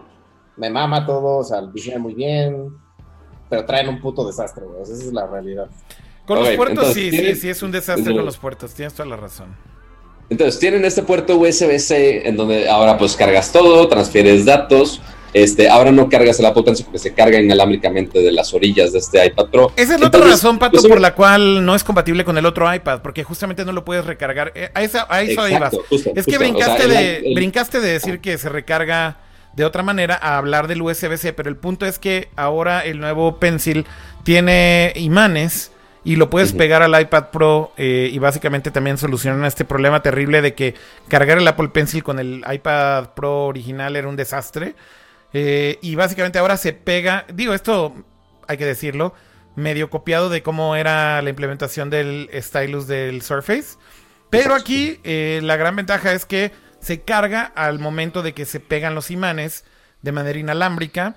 Y básicamente esto pues es, insisto, solucionar los dos peores problemas que tenía el Apple Pencil, que como bien recordarán también cargar el Apple Pencil en un iPad Pro de generación anterior es la cosa más anti-Apple jamás hecha en la historia del diseño industrial de esta compañía. Digo, si no. Tenemos un celular, vamos a pegarle una pluma encima. así, así como lo estás poniendo, así como lo estás poniendo. Así, cargabas. voy, a cargar mi pencil y se quedaba ahí pegado en la parte de abajo, güey. No, no, no. Eh, o sea, eso, para mí es una. Eso, los peores, las peores maneras de cargar ha sido esa y la del Magic Mouse, el Magic Mouse, exacto. O sea, es, lo tienes que voltear y cargarlo. Es una cosa súper bizarra. Oiga, perdón, es que me estoy, me estoy, peleando con alguien en el chat, pero ¿cómo, se carga ahora el nuevo? No lo vi eso. Es con imanes. básicamente ah, está la tableta, lo pegas en el lado y ya se empieza a cargar. O sea, sí tiene una parte específica donde lo tienes que poner para que se cargue. Sí, sí, sí. Oh, pero, pues mira, pero, pero regresando al punto, esto, esto es Courage. Este, esta imagen representa el Courage de Apple. Este Así se ah, cargaba el Pencil. Espérate, espérate, espérate, El, el USB-C no solamente mata el Apple Pencil anterior, porque igual como el Pencil anterior era Lightning, pues ya no lo puedes usar aquí, porque no lo puedes cargar. Pero ahora, como pusieron el, el USB-C, dijeron, ah, es el momento perfecto para quitar el headphone jack también. Entonces, Courage completamente, porque el headphone jack... Go full Courage. Está, full Courage. Go full Courage, porque ya no hay headphone jack en el iPad Pro. Leo no sé qué está cagando de la risa ahora. Ah, no sé, no sé. No Reo, sé qué está pensando ahora. Reo, no, no, no, crees que, no crees que, que lo del Apple Pencil anterior. Neta, déjenme hablar de esto un poquito porque odio ese Apple Pencil, aunque tengo uno. Pero yo creo que es de los low moments de, de Johnny Ive y su, y su team, amigo, ¿no? la parte de la carga del lápiz, sí, sin duda, ¿eh? Ahora, por ejemplo, yo tengo, yo compré un Apple, perdón, un, Apple, un iPad Pro para la oficina, para el equipo de diseño, y eh, no he comprado el lápiz porque, porque no me alcanza básicamente, pero, pero tengo uno, tengo, tengo el tengo el de, ¿cómo se llama? El de, el de, el de paper, ¿te acuerdas? Ok, o sea, eso es un stylus normal, o sea, no es Más o menos, porque, porque en su momento fue como muy revolucionario revolucionario y tenía, traía como ciertos eh, niveles de presión. Tema como de, ajá, como de inclinación y reconocer ciertas cosas y así. Y el otro día probé uno, o sea, eh, habíamos estado trabajando con ese. Y luego probé el Apple Pencil y sí le ponen su madre durísima. O sea, como que en ese rollo de los stylus, eh, pues sí está, o sea, está chido, ¿no? O sea, pero, pero de entrada creo que está estúpidamente caro. O sea, creo que también me parece ridículamente caro. o sea, por más cosas chidas que tenga, no puede costar dos mil pesos. O sea, una cosa así cuesta, o sea, me parece ridículo. Y por un lado, y por otro lado, sí, o sea, el tema del, de, la carga era o sea, era, sí, es como pegarle a Dios. Y no solo eso, aparte era peligroso, o sea, porque si por alguna razón, ah, claro. si un golpe hasta se te puede romper el puerto. mira, mira, esto es lo que esto es lo que pasaba si se te si se te si se te caía un poquito o alguien pasaba caminando y empujaba el pencil mientras estaba cargándose. Esto es lo que le pasó a un Apple Pencil antes. O sea, de verdad, esto es de los lowest moments de Apple, creo, ever. Bueno, ese y el de cargar el Magic Mouse, este, eh, eh, están muy parejos, muy parejos. Eh, este también es como un. Este también es como un low, low, low de Apple, güey. Cargar el Magic Mouse con ese puerto allá abajo, güey. No mames, güey. Es, es de lo peor, güey. Pero bueno, regresando al iPad Pro, este. ¿Qué más podemos Entonces- hablar además del Pencil nuevo? Ah, lo que decía es que eh, este nuevo botón que tiene el Pencil, que es táctil, eh, esa discreción eh, de los developers, ¿no? Entonces depende de la aplicación, el cómo se utilice. Si tiene un panel de control para controlar los settings del, del botón. Es un botón eh, táctil, no es un botón físico. Pero básicamente sí aclararon mucho en decir que si el developer integra esta función en su app, se puede utilizar, pero no por default funciona, evidentemente. Nada más hay que aclarar ese pequeño detalle. Sí, o sea, ahorita va a funcionar en los apps directos de Apple, seguramente. Correcto. correcto. Este, y ya. Sí, por Este- ejemplo, en el caso del eh, para hacer doodles en la app de notas, si le das tap al botón, por ejemplo, cambias entre borrador y pencil, ¿no? Entonces puedes estar cambiando entre una función y otra. Eh, pero bueno, e- esa era nada más la aclaración. Eh, ¿Qué más Ahora, está aquí la duda es, ok, lo- o sea, algo que siempre vamos a tener el misterio de no, no vamos- a saber nunca y no van a confesar nunca. Ok, por cambiar a USB-C y por hacer el, el iPad más delgado, ¿por eso sacrificaron el headphone jack? ¿O es una decisión de Apple de, güey, vamos a irnos full in a matar todos los dispositivos con headphone jacks para que compren AirPods a huevo? ¿O No. cómo está el asunto? Yo, yo- yo te, yo te puedo decir desde mi punto de vista esa onda. Dime. Eh, sobre, sobre el tema de quitar puertos o mover cosas, la neta es que Apple siempre lleva el lead, ¿no? O sea, como que somos los primeros que se avientan y la, y la industria por lo general los sigue. Yo creo que en el tema del puerto la cagaron, la neta. O sea, yo creo que debieron de haberse montado al tren del USB desde hace tiempo. Y yo creo que tan la cagaron que todavía tienen los huevos de decirle al USB-C Lightning 3, entre paréntesis, USB 3. O sea, que No, no, es no, no, pero- como No, pero esa parte sí es diferente, amigo. ahí- Es que ahí te va. Eh, Apple no hizo el puerto Lightning 3 como, como, como tal. De hecho, del que yo hablaba en la MacBook, eh, en realidad es de Thunderbolt 3. Entonces, no, no, no hay que confundir Ah, como esas cosas. Pero básicamente el Thunderbolt dije mal, lo 3. dije mal. Sí, sí, sí.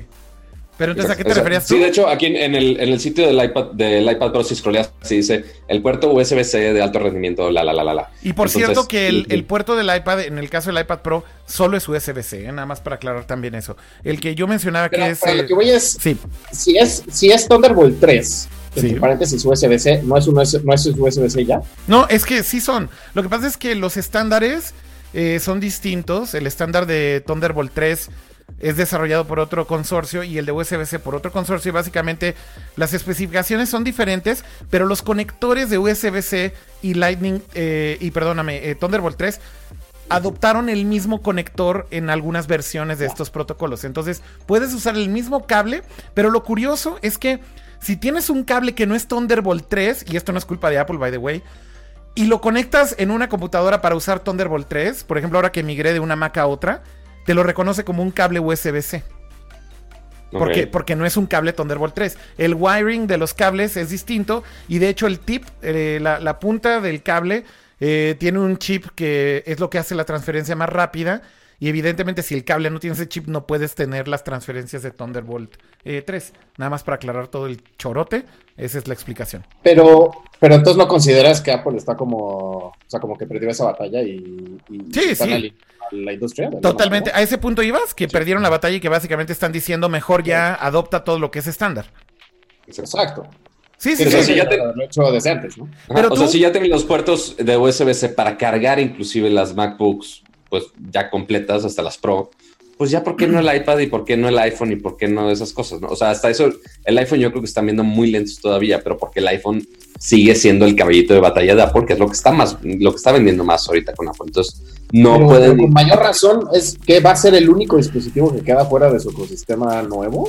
Pues, Pues mira, por Ma- ahora- Ma- Sí, de hecho, Yo, yo, creo- yo creo que un poco el tema también es que, eh, o sea, como bien, como bien lo dices, Leo, yo creo que Apple sí está aceptando que, eh, por lo menos en tema de conectores para dispositivos móviles, tienen que ya adoptar lo que es es estándar. Y yo creo que el primer paso fue el iPad y eso a mí me deja ver que sin lugar a dudas los próximos iPhone van a tener USB-C. Sin duda, güey. O sea, creo que ya eso ya está firmado en sangre desde hoy. eh, con sangre, pero creo que también un poco lo que pasó con Lightning es que Apple también de cierta manera medio ha mantenido Lightning en el iPhone porque es el dispositivo de más volumen que tienen hoy en día. Y hay un ecosistema de Lightning brutal, güey. brutal, güey. O sea, es una obscenidad toda la cantidad. y gadgets. sí, sí, sí, no mames. Entonces, creo que también hay. ¿cuánto, ¿Cuánto ganan nada más del adaptador de Lightning a, audífono, güey? Son como 12 dólares de cada uno y. bueno, lo de, los dongles, lo de los dongles no va a cambiar, Pato, porque al final del día también te van a vender el dongle de USB-C. O sea, y de hecho ya te lo están vendiendo. Pero mi punto más bien es que yo creo que mantuvieron Lightning en el iPhone, creo yo, porque es el, el dispositivo de más volumen que tiene Apple y que al final del día sí hay un ecosistema detrás muy grande, desde audífonos, periféricos de todo tipo, adaptadores de todo tipo, este, adaptadores de auto, cargadores de coche, eh, no sé, o sea, una pletora de, cosas que creo yo que sí dijeron, bueno, no lo matemos todavía, pero que evidentemente... todo lo de CarPlay todo lo de CarPlay también, porque puedes usar CarPlay únicamente ahora, eh, por, por, lo pronto, solamente por el cable Lightning, ¿no? Eso evidentemente va a cambiar, y yo creo que lo pueden cambiar, pero me parece que en el caso del iPhone es por esa razón en específico. Pero creo que los días de Lightning están contados, sin duda alguna, después de lo que pasó hoy, y coincido contigo, Leo, que yo creo que Apple ya está diciendo, güey, tenemos que irnos ya por estándares más abiertos de cierta manera. Aunque por otro lado tienen como este speech de decir, ok, el, el headphone jack se va a morir y de pronto como que todas las compañías lo siguen. Y ese es un puerto que yo personalmente sí digo, no veo la razón sinceramente de matar el audífono.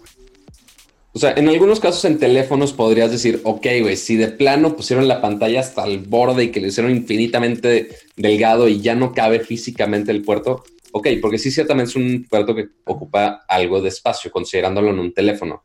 Pero en un iPad dices, güey, tienes un chingo de espacio. Entonces, quién sabe si fue por eso, si fue nada más por adaptarlo a la industria. No sabremos nunca, este, nunca nos lo van a confesar, pero pues, quién sabe, o sea, ya uno no sabe los estándares de, al menos Apple sí tuvo una buena razón para quitar el headphone jack, porque, ok, los AirPods sí tienen una buena transmisión de audio, de, buena calidad, no se corta tanto. los audífonos Bluetooth son las cosas, siguen siendo una tecnología muy chafa, honestamente, por más que inviertas en unos Bose carísimos, sigue, o sea, si usar un teléfono Android, sigue sin funcionar también como pues, podrían funcionar unos AirPods o con unos cables, como unos audífonos alámbricos. Pero pues bueno, ya con la industria veremos a ver si cambia eso, a ver si Qualcomm eventualmente este, introduce un chip ahí para mejorar toda esa cuestión del audio. Pero bueno, ahora USB-C es lo que va a mandar en todos lados, se hace Android, sea PC o sea en, bueno, que de hecho en la Surface no lo pusieron el, el USB-C, pero ahora en el iPad Pro, que ahora lo más chist la escena más chistosa para mí es, ok, tienes tu iPad, que tiene salida de USB-C, y puedes conectar el cable de USB-C al Lightning para cargar tu iPhone desde el iPad. Como si fuera una batería portátil de, de 1200 dólares. bueno, sí, básicamente. Pero bueno, también. Porque está, padre porque dice, güey, eso no está mal. Eso no está puedes conectar a una cámara Sony o lo quieras. Ok, eso está muy cool. Eso, por ejemplo, aquí está, aquí está ese ejemplo ahí en la página de Apple, ¿no? Que Exactamente. O sea, el, principal uso es el principal uso es la transferencia de data. Pero como que esto lo pusieron de bonus de decir, bueno, usando USB-C puedes cargar otro dispositivo con un iPhone, ¿no? Este, Exactamente. Exacto. Oigan, y una de las cosas que creo que sí hay que hablar es eh, para mí, probablemente lo más interesante del iPad, y miren, me estoy regresando justamente hasta esa parte de la página. Eh, creo que tiene que ver con el procesador. Y yo creo que esa historia es una historia que es difícil de contar. Porque creo que el, problema más grande es que el usuario promedio de, dispositivos móviles realmente llega a un punto en el que ya no estás pensando en. Uh, ¿Qué procesador trae mi teléfono? o qué ¿Cuánta memoria trae? O sea, el, usuario promedio, hay que decirlo eso, y hay que hacer muchísimo hincapié que no es lo mismo esta secta que tenemos aquí de nerdos, eh, básicamente que nos gusta la tecnología y demás, y que sí nos importa el performance, qué procesador, cuánta RAM, esto y lo otro y demás, que el usuario de a pie, ¿no? Que hay muchísimos de a pie que también compran teléfonos de Apple simplemente porque están bonitos y, probablemente porque tienen calidad o tienen garantía o lo que sea, pero no compran specs. Al final del día no compran specs. Y yo creo que eso pasa en, todas las categorías de todos los productos, incluido Android. Pero es muy interesante ver lo que está pasando con Apple con el tema de los procesadores.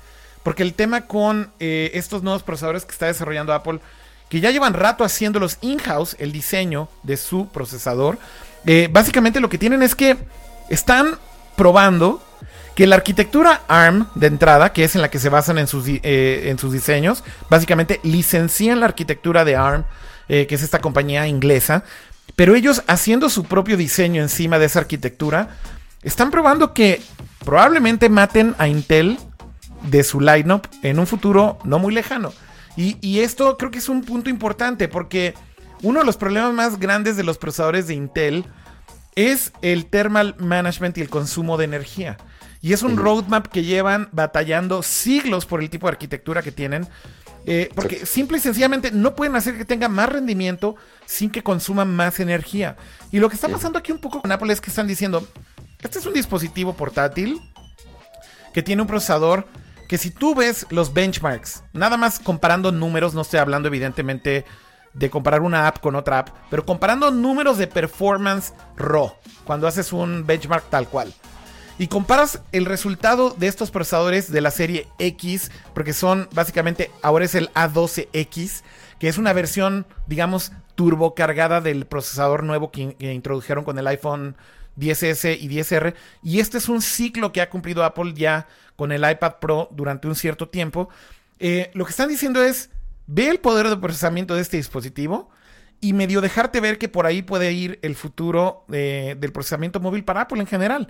O sea, ¿hasta dónde va a llegar esto? Posiblemente hasta que un día digan, ¿por qué no compilamos eh, macOS para que corran este tipo de procesadores? Y bye bye Intel. Ese es un poco el punto. De hecho, no está tan, bueno, o sea, sí está lejos, por así ponerlo, pero inclusive ya estas semanas ya empezaron a salir reportes de analistas, eh, específicamente de Ming Chi Kuo, este, un analista que ha acertado bastante a todo lo que ha pasado con Apple, que para 2020-2022 ya Apple ya va a estar migrando de los procesadores Intel allá sus propios procesadores en sus computadoras. Entonces, tenemos que esperar igual unos años más para que lleguemos a, a que suceda, pero Intel ya está así con el agua acá hasta que lancen una gran innovación para que realmente valga la pena seguir con ellos, o si no, Apple ya básicamente va a tener ese procesador este, en todas sus Macs. O sea, si funciona bien y te da un performance increíble en sus dispositivos iOS, yo creo que se van a ir muy fácilmente a aplicar este tipo de tecnología que ellos desarrollaron a sus propias máquinas y ya no tienen que pagar absolutamente nada a Intel. Entonces, es muy posible que hagan eso en un futuro muy cercano. Y justo lo que decías, Akira, de, Dale, Leo. No, no, sigue tú, sigue tú, ah, Pato. Ok, bueno, este, lo que decías, Akira, y justo y ya se me murió la luz de atrás, no duran tanto. Pero, este, lo que mencionaba ahorita de la Mac Mini. La Mac Mini empieza puro spec, puro spec, puro spec, pura cosa técnica. Y ahora aquí es justo lo contrario. Aquí es pura experiencia, todo es muy bonito, muy fluido, que tiene la Apple Pencil, que el multitasking, nada de specs hasta el final. Este, entonces es justo eso, ya, ya no estamos vendiendo specs, ya es vender una experiencia que Apple se ha enfocado mucho en hacerlo desde hace mucho tiempo y creo que sí los sigue haciendo bastante bien en un iPad. O sea, sigue, no hay manera que tú puedas vender una experiencia de una tableta Android contra la experiencia de un iPad jamás, nunca en la vida. Entonces, Apple lo sigue haciendo muy bien vendiendo la experiencia completa del iPad. Totalmente, pero bueno, me gustaría saber qué opina Leo de todo esto, eh, antes de que haga otro comentario. Leo. Pues, eh, mira, yo soy, yo soy de esas personas que se, desinteresaron un poco de meterme a la, como al, como al, como al core, al entendimiento de, de qué es lo que estoy comprando me fui desde hace mucho tiempo para acá, mis decisiones de compra van 100% en función de la experiencia de uso. Entonces, digo que evidentemente un mejor performance te da una mejor experiencia de uso, pero lo que voy es que no me pongo a comparar nada, ¿no? Y de hecho, cuando hablan de ustedes de procesadores en el show, la verdad es que yo ahí sí, hands down, o sea, hace mucho que no me meto. Cada vez que mencionan, y ya ustedes saben los nombres, codename de cada generación de Intel y cosas así, Skylake y todo ese pedo. Yo, la neta, yo soy de esa, de esa, de esa banda ahorita consumidora que no necesariamente se clava. Y sabía que Apple estaba desarrollando esto, pero, o sea, me estoy enterando, pues. no, no, este. Sí, no, no, no había estado como en mi scope. Y.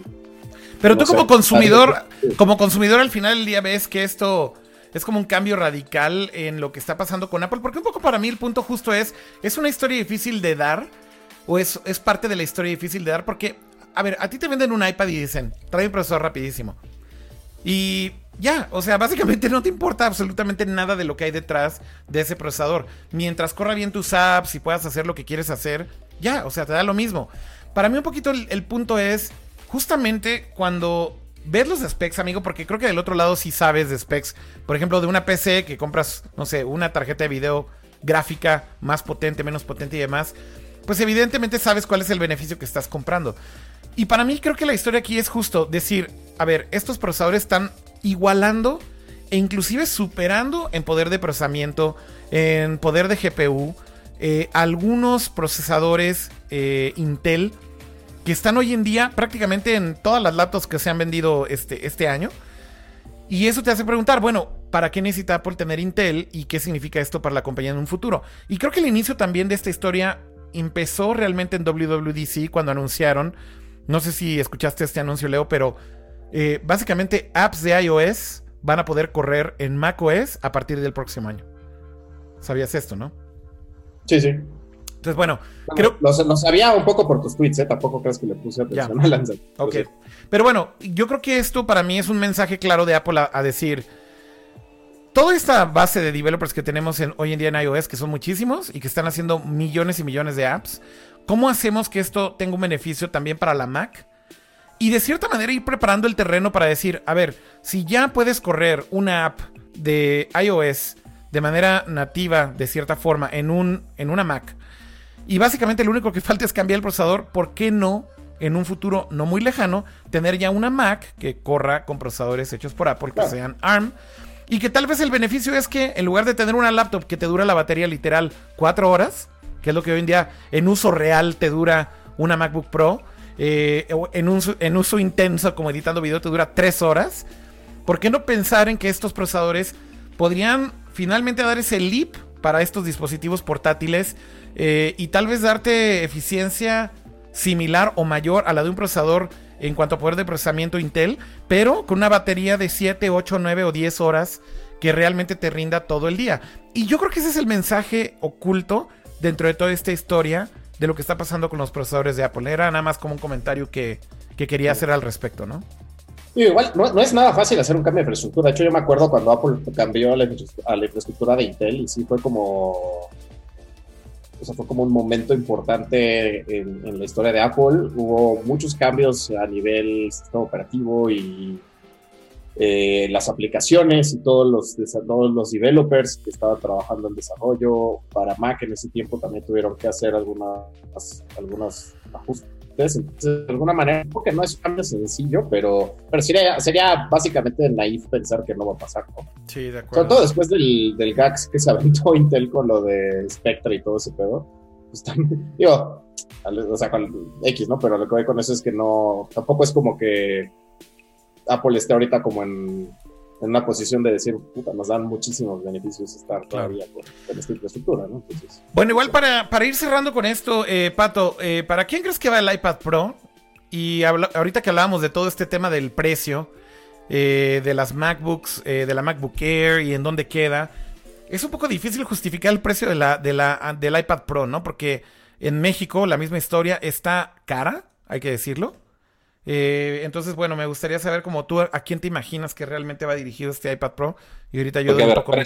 Precios de iPad Pro en México. Sí. La de 11 pulgadas sí. cuesta 19 mil pesos. Ok.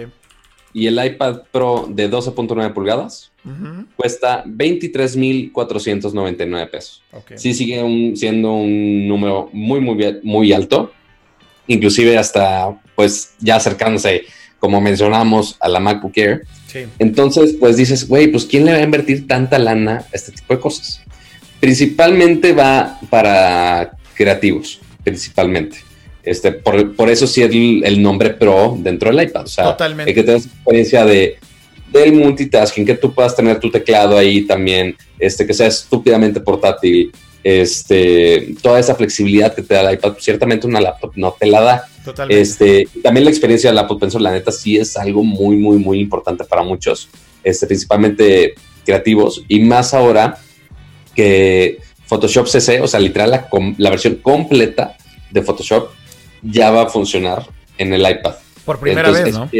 exacto, sí, o sea, ya tenía mucho tiempo que pues teníamos una versión ahí de app normal, de pues medio limitada, ¿no?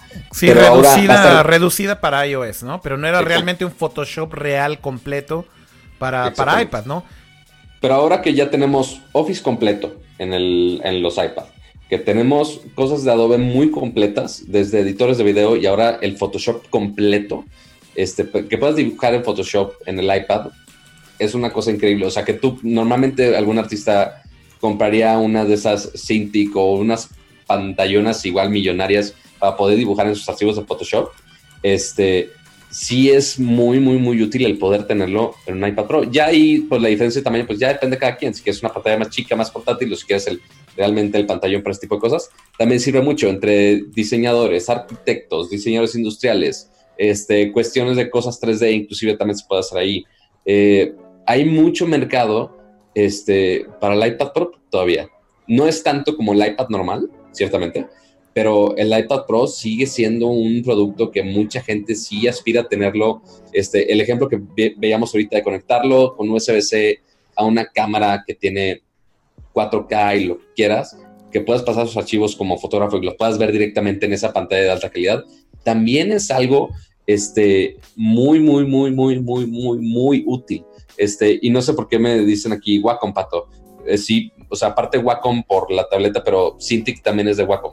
No sé quién fue el mortal que me está corrigiendo eso. Pero, este, entonces. Wacom. Wacom, Pato.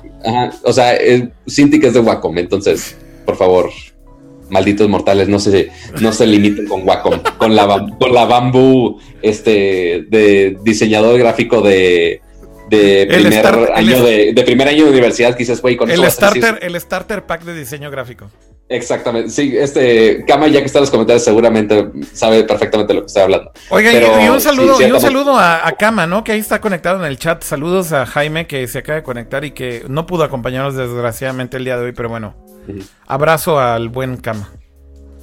Ah, justo al inicio del stream estaban pidiendo un abrazo caluroso de Leo. Entonces, eso ahorita llegará, eso, ahorita llegará al final un abrazo caluroso. Oye, Pato, a ver, pero es un buen punto. Sí va para pros, definitivamente, ¿no? O sea, el mensaje también creo que hay que analizarlo. Eh, la presentación de Adobe Photoshop para iPad Pro en realidad pasó en el Adobe Max, en el evento de Adobe hace un, un mes, un mes y medio. Y ya era como el teaser, ¿no? Era como decir, miren lo que viene para el iPad Pro. Y, como bien decías, es una versión completa de Photoshop. Esto nunca había pasado antes.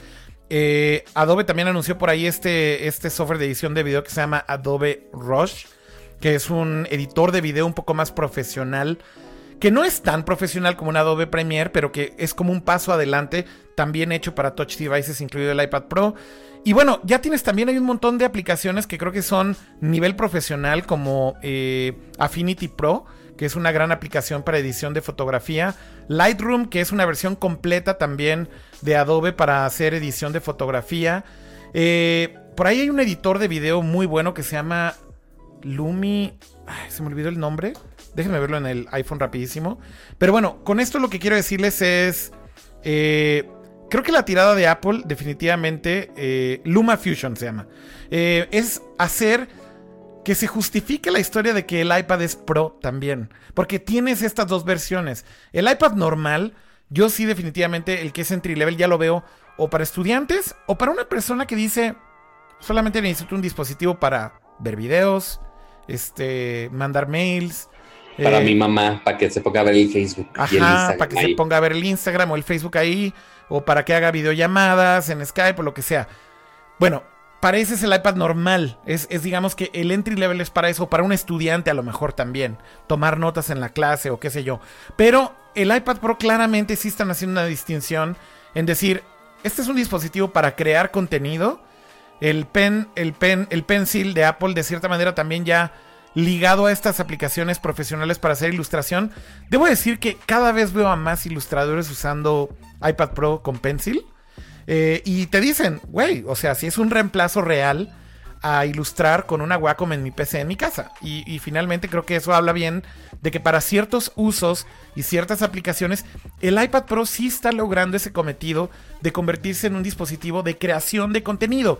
Y esto es algo que Apple lleva tratando de hacer durante mucho tiempo y creo que por muchas razones eh, no lo habían podido lograr. Pero me da la impresión de que este es el primer iPad que por procesador, por memoria, por eh, las capacidades que de alguna manera también el avance de la tecnología te da, eh, después de unos años. Creo yo que es el primer iPad que podría decir, sí creo que eh, para muchos usos, incluidos algunos de estos que estoy diciendo como editar video básico, hacer ilustración, diseño gráfico básico, como por ejemplo con este nuevo Photoshop, edición de fotografía, muy importante. Creo que ya es un dispositivo que te permite hacerlo y que podría reemplazar una laptop en donde haces esto. Por primera vez. Sí, sí está muy cañón. O sea que en vez de invertir, por ejemplo, en una MacBook Air que quizá algunos podrían ser que no es pro, no sé, no debería ser una buena comparativa ver cómo trabajaría gráficamente una MacBook Air contra el performance de una por un iPad Pro en cuestiones de Photoshop, edición de video, cosas así, estaría interesante probarlo. Yo creo que, yo creo que el iPad Pro la va a destruir en mil pedazos a esa pobre MacBook Air. O sea, porque ya inclusive, o sea, como decía el caso de Leo, oye, para diseñadores que estoy contratando en mi empresa, cosas así, si les compras una MacBook Air y principalmente la pantalla que no tenía retina, te van a mentar la madre. O sea, yo lo haría. Este, pero con un iPad Pro, tú dices, oye, pues quizá realmente le saquen más provecho. No lo sé, no lo sé. La neta, la neta se necesita todavía el combo, ¿eh? O sea, yo creo que cualquier persona que diga que puede trabajar desde su tablet está mintiendo. O en efecto se dedica a mandar mails. Pero si no hay un file man, hasta que no haya un file manager, o sea, por eso lo mismo. Pero hay file manager, ¿no? vaya, uno decente, pues, o sea, uno en el que puedas realmente hacer una administración correcta de archivos, sobre todo en equipo, sin tener que estar switchando entre apps y te archivos entre apps y madres de sí. Es que la neta es que es, un, es una patada a los huevos de la productividad. O sea, yo no, yo no creo que ninguna tableta en el mercado pueda reemplazar ningún sistema operativo completo, pero definitivamente es una herramienta aparte, extra. O sea, por ejemplo, yo en, la oficina donde hacemos diseño gráfico, eh, hacemos mucha ilustración. Entonces, para ilustración nos funciona muy bien, o sea, funciona muy bien poder hacer bocetos, este, bajar diseños y cosas eh, en el iPad de manera como muy dinámica. Pero bottom line, ya el archivo final pasa por Illustrator en una Mac, se exporta bien, este, se preparan los, los, layers, se preparan los archivos y, hay una, un ambiente de trabajo en donde pues, dependo de que la gente pueda subir este, los archivos a aprobación a mi project manager y después, este, no sé, el cliente de feedback. Y, o sea, como que todavía hay demasiados pasos ya como para que digas, ya me la pela, ya no, ya no necesito una, una laptop lo veo muy difícil, a menos que te dediques a ser ilustrador y hagas tus, tus propias ilustraciones, así como de tus personajes o de tus cosas, y, vivas un poco de eso, tal vez. Sí, creo que, creo que cuando yo hablaba de estos usos eh, profesionales, amigo, creo que es con un asterisco, ¿no? Y ese asterisco creo que es en algunos casos. Yo creo que para ciertos workflows, por ejemplo, de una agencia o de otras cosas, creo que es muy difícil reemplazar una herramienta como una, como una laptop todavía. Pero cuando hablas, por ejemplo, de, a ver, un, un fotógrafo cuyo único trabajo es sacar fotografía, retocarla y mandarla. ¿Tú crees que podrías hacer eso desde un iPad Pro o no? Seguramente sí. ¿No? Eh, o por ejemplo, hacer una edición muy raw de video en, en, tu tablet, porque tienes que hacer un rough cut de un, de un montón de footage que te dan. Pues creo que también lo podrías hacer. O sea, hay casos específicos en donde creo que sí empiezan a hacer ya simplemente digo que es un device que ya está hecho para crear contenido. Ojo que yo en ningún momento dije va a reemplazar una laptop en los, en los usos prácticos. Simplemente estoy diciendo que finalmente ese salto que Apple prometía desde hace mucho tiempo con el iPad, creo que finalmente sí está dando a que sea un device para crear contenido. Ese era mi punto.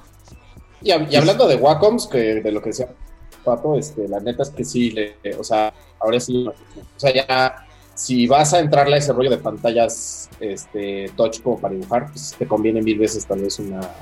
Por costo-beneficio, básicamente, ¿no? O sea, te conviene mil veces una, una Mac. Digo, una, una Mac, un iPad. Sí, o sea, un, Perdón, este, dale, dale. No, no, creo, creo que la clave está, ¿saben en qué tal vez? En, en ser como un, una persona que trabaja sola. Creo que eso también influye mucho en la dinámica de esto. Ya. Mira, por ejemplo, aquí. Ahí, dale, dale. Perdón, Pato, está ahí Vixelo en el chat y justamente él decía que su iPad Pro. ¿A eso ibas? Ajá, justo ahí, ah, eso iba. Dale, dale, o sea, porque, pues, yo conozco a Vixelo de hace mucho tiempo, es el que me ayuda a grabar todos los videos de, de BitFeed, este, y ahorita estoy haciendo proyectos de todo tipo. Y tenía la necesidad de comprarse un iPad Pro. Finalmente se lo compró. Y yo le dije, güey, ¿para qué chinga lo quieres? Pero está bien, se lo compró. Este se compró el Apple Pencil. Y ahorita se ha vuelto así, hiper mega master del lettering, así cañón. Y justo dice, yo aprendí lettering en mi iPad Pro y puedo decir que es un proceso más rápido de aprendizaje al, este, al papel, ya que pierdes el miedo de equivocarte y lo intento muchas veces hasta que mejoras y eso hacerlo ya o invertirlo en una Wacom o, o sea, que es una tableta que nada más es para eso básicamente y que la iPad la puedes usar para mucho más cosas, quizá es muy conveniente. Y después también lo comenta, porque como Vixelo también tiene justo la cámara Sony que está justo en la página de Apple, Vixelo la tiene. Entonces justo dice, espero la conexión USB-C mejore la transferencia de archivos en cuestión de rapidez. Eso ayudaría mucho para pasar fotos en RAW y procesarlas en Lightroom. Entonces, ese proceso, por ejemplo, y principalmente ahorita lo que decías, Leo, yo creo que el, el mayor aspecto que tiene ventaja el iPad contra este, una oficina o ambiente de agencia es movilidad. Porque, ok, tú tienes tu laptop, tienes tu Wacom, ok, pero aparte, y normalmente lo tienes en tu oficina, no es como que la cargas contigo siempre y ya necesitas estar en un escritorio para montar la tableta y todo, sí es un pedo. Este, pero el iPad lo traes portátil, puedes dibujar donde quieras, cuando sea y vale madre. Entonces, eso sí es una ventaja muy, muy, muy útil aquí y es muy posible, este, Vixelo, si vas a vender tu iPad Pro actual, hazlo ahora. este, para que ya porque ya, ya me lo estoy imaginando en unos meses de, no, güey, sí me voy a comprar la Pro nueva, güey. O sea, ya sé cómo es este cabrón, pero es muy posible. Yo creo que es la gran ventaja, la portabilidad contra este ambiente de oficina y sí, ciertamente ventaja. Tiene la ventaja de que si estás trabajando tú solo, no tanto en equipo, este, o que nada más haces los dibujitos y las mandas por correo y ya, este, posiblemente sí es un ambiente más ideal con la, con el iPad Pro. Sí, de nuevo, yo coincido mucho con lo que dice Vixelo porque son esos ejemplos a los que me refería. Y por eso quiero hacer mucho hincapié en que digo que creo que lo que están logrando con este nuevo iPad Pro es que finalmente logres crear contenido en ella, ¿no? El ejemplo de Vixelo que dice, hago lettering en mi iPad Pro, por ejemplo. O el ejemplo que decía Leo, los ilustradores hacen ilustraciones primero como una especie de rough illustration en el iPad, aunque después en el workflow lo, pasan a otro lado. Pero insisto, finalmente está funcionando como un verdadero dispositivo de creación de contenido. Creo que esa transición empezó con el primer iPad Pro de la generación pasada en el 2017. Y creo que esta llega como a empujar un poco más todavía, porque tiene mejores specs, tiene mejor pantalla, tiene mejor este eh, eh, procesador. Y evidentemente eso hará que se abra un poco más el espectro. Yo creo que viene una ola de aplicaciones o profesionales o semiprofesionales y de creación de contenido bastante interesante para el iPad. Porque sí creo que hay una oportunidad interesante para eh, este tipo de como tareas muy específicas que necesitan una interfaz también que aproveche esa pantalla, ¿no? Porque finalmente también aquí el problema es de interfaz. Eh, si, si tú al final del día tienes, por ejemplo, un, editor de video no lineal, ¿no? Cualquiera, Premiere o, Final Cut o lo que quieras. Y estás acostumbrado a usar el mouse este, para editar video. Créanme que cuando tratas de editar video, y esa es una de las cosas que más me costó trabajo cuando estaba solo en un iPad Pro, editar video con los dedos es, terrible. Es terrible. O sea, la interfaz todavía no te da y creo que nadie ha logrado eh, resolver ese problema en el caso específico de edición de video. Por ejemplo, arrastrar un video, claro, lo puedes arrastrar bastante rápido y te sientes bien pinche Minority Report ahí moviendo este, videos entre tracks y demás. Pero cuando quieres, por ejemplo, arrastrar solamente el final del video, güey, es una pesadilla. Y aún con el pencil, este, lo tratas de hacer y es como, mm, no se siente bien, o sea, algo está todavía roto. Entonces, hay cierto tipo de casos de uso que creo que son más amigables con este tipo de interfaz. Definitivamente, por ejemplo, edición de foto es increíble. Muchas de las fotos, de hecho, que posteo en Instagram, mucha gente me pregunta, ¿cómo las editas? ¿En dónde es tu workflow y demás? Prácticamente lo que siempre hago es, saco la foto en el iPhone, se sube por iCloud, la bajo en el iPad y en Lightroom en, el iPad es el primer paso que le doy de, retoque. Y, ¿Por qué no las pasas por AirDrop? Porque se están sincronizando todo el tiempo y no las edito on the spot. O sea, no es como que saque la foto y diga, ah, ya la, voy a editar ahorita. De hecho. En medio de la calle Capón así. No, no, no, no, no, no estoy tan acá, tan cibernético todavía. O sea, saco la foto y ya ahí se queda sincronizando. Un día después, de hecho, típicamente, o dos días después, me pongo a editar las fotos, ya veo cuál está mejor. Las meto todas a Lightroom, empiezo a moverle a las curvas y a ver cómo, cómo queda y demás. Y es como el primer paso. Después la regreso al iPhone y a veces todavía le paso un filtro en el iPhone final. Pero un poco el punto es, para editar fotografía es increíblemente fluido el flow. Entonces, depende del caso. ¿Para quién es el iPad Pro? Creo que tú te tienes que preguntar qué es lo que quiero hacer con este dispositivo.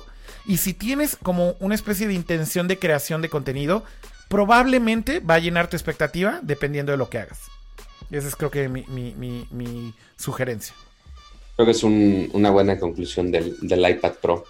Pero fuera de esos tres dispositivos que mencionaron en en este anuncio de Apple, Faltaron dos dispositivos que mucha gente estaba esperando. No sé si te se acuerdan de ellos o no, o si no los tenían en mente y ya se les olvidó. ¿No? ¿Te acuerdan? Porque faltaron dos cosas que todo el mundo estaba esperando. Ah, ya sé a qué vas. Ya sé a qué Porque faltar, igual ahorita lo están comentando mucho. En el chat. Este, exactamente. Gracias al chat por recordarnos esos temas muy bonitos. Este, esperamos dos cosas muy importantes, porque no lo vimos en el evento pasado.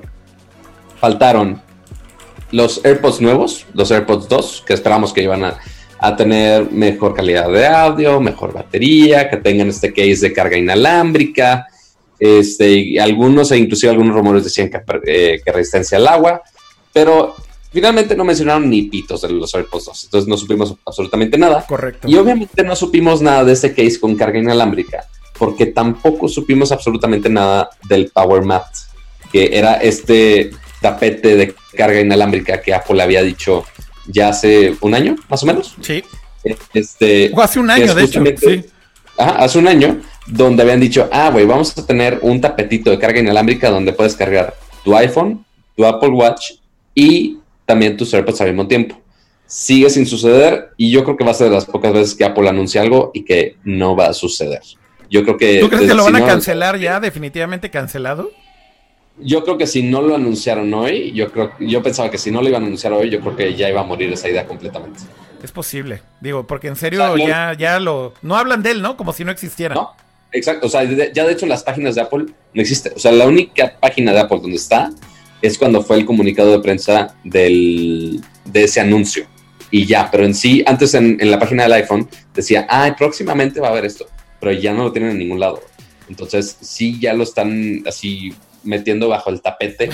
Este, y yo creo que yo creo que nunca va a pasar eso. Quizá el case de los AirPods, quizá. El case de los AirPods tampoco ha salido, ¿verdad? El case de los AirPods, eh, de los AirPods para cargarlos este, wireless. Pero yo creo que es porque iba junto con pegado, ¿no? La idea era sacar el. Exacto, sí, o sea, para que se cargara los tres al mismo tiempo. sí, porque si no, pues, ¿cómo cargas el.? No tienes un lugar donde cargar los AirPods. Bueno, cualquier otro, cualquier otro cargador este, con el mismo estándar, de hecho. O sea. Sí, pero si, sí, pero si cargas, estás cargando o el iPhone, o sea, si tienes un Qi Charger, pones o el teléfono o pones los AirPods. Entonces, sí, no, los dos al mismo tiempo. No me, imagino, no me imagino una experiencia muy Apple de, oye, elige o carga tus AirPods o carga tu iPhone. No me imagino esa experiencia. Pero, igual como que aguantaron el case porque no sacaron el, el Air Power, ¿no? Ese es un poco el punto. Sí, exactamente. Ya. Yo creo que el, el, case, yo creo que va a morir junto con el Air Power Map. Dicen, dicen en el chat que, ni, que Apple aplicó la, la Metroid con ese cargador. Pusieron un logo en la pantalla, Ándale, básicamente. Literalmente. Así. Pero bueno, sí, esto no lo cumplieron y tiene razón, ahí se, perdió en el anuncio. Pues bueno, creo que eso fue el anuncio del de, el evento de Apple del día de hoy, ¿no? Creo que ya con esto cubrimos la MacBook Air, la MacBook Mini y las eh, iPad Pro. Eh, y pues casi, casi yo diría que con eso igual cerremos. No sé si quieren hablar muy rápido hoy nada más del anuncio de la lista de juegos del PlayStation Classic. ¿La vieron? Mm, vi la nota, pero no vi la lista. ¿Tú, Leo, la viste? Yo sí, sí la vi. No, no me la sé de memoria, pero sí la vi. Medio rara, ¿no? Porque mucha gente estaba ahí quejándose de que faltaron muchos juegos. Miren, de entrada, lo primero es que hay que decir: el PlayStation 1 tiene una librería de juegos brutalmente grande, que son muy buenos. Entonces también escoger 20 juegos de, un catálogo de cientos es dificilísimo, ¿no? Pero creo que también lo que quedó claro es que Sony le está dando prioridad a ciertos juegos que eh, era más fácil por las licencias conseguirlos y ponerlos en la consola clásica. Y yo creo que dejaron a muchos también fuera porque los publishers posiblemente tenían planes de liberarlos de alguna manera como en formato digital. Que es el caso, por ejemplo, de un Castlevania. ¿no? Mucha gente señala, no tiene Castlevania Symphony of the Night. Y justo apenas ahorita, eh, Konami está lanzando eh, Symphony of the Night en un paquete para el PlayStation 4 usando el emulador de PlayStation 1 del PSP, güey. Es ridículo lo que estoy diciendo, pero bueno. Emulado el juego en PlayStation 4 eh, y pues te quieren vender el juego otra vez en 20 dólares. Mucha gente seguramente lo va a comprar en Play 4. Pero esa es una razón suficiente para que Konami diga, pues no, güey, no gracias, no voy a poner mi juego gratis en el PlayStation Classic. Prefiero tratarlo de vender otra vez ahí el, el, pinche ROM. Juegos que sí están, que son famosos. Eh, Final Fantasy VII. ¿Son fans ustedes o no? Oye, Kira, yo sé que ya se estaba olvidando, pero no usaste la plequita de videojuegos. Ya sé que no la usé, güey. pero Final Fantasy, ¿cuál Final Fantasy? Final, Fantasy VII sí está incluido. Eh, el, no el remasterizado que llevan casi casi como el Power Mat. No, este es el, este es el PlayStation Classic, que es la versión original del PlayStation 1, Pato, no te emociones. Yo sé, este, Pero sí, ese Final. ¿Lo jugaste tú, Pato? Estás muy chavito para haber jugado Final 7.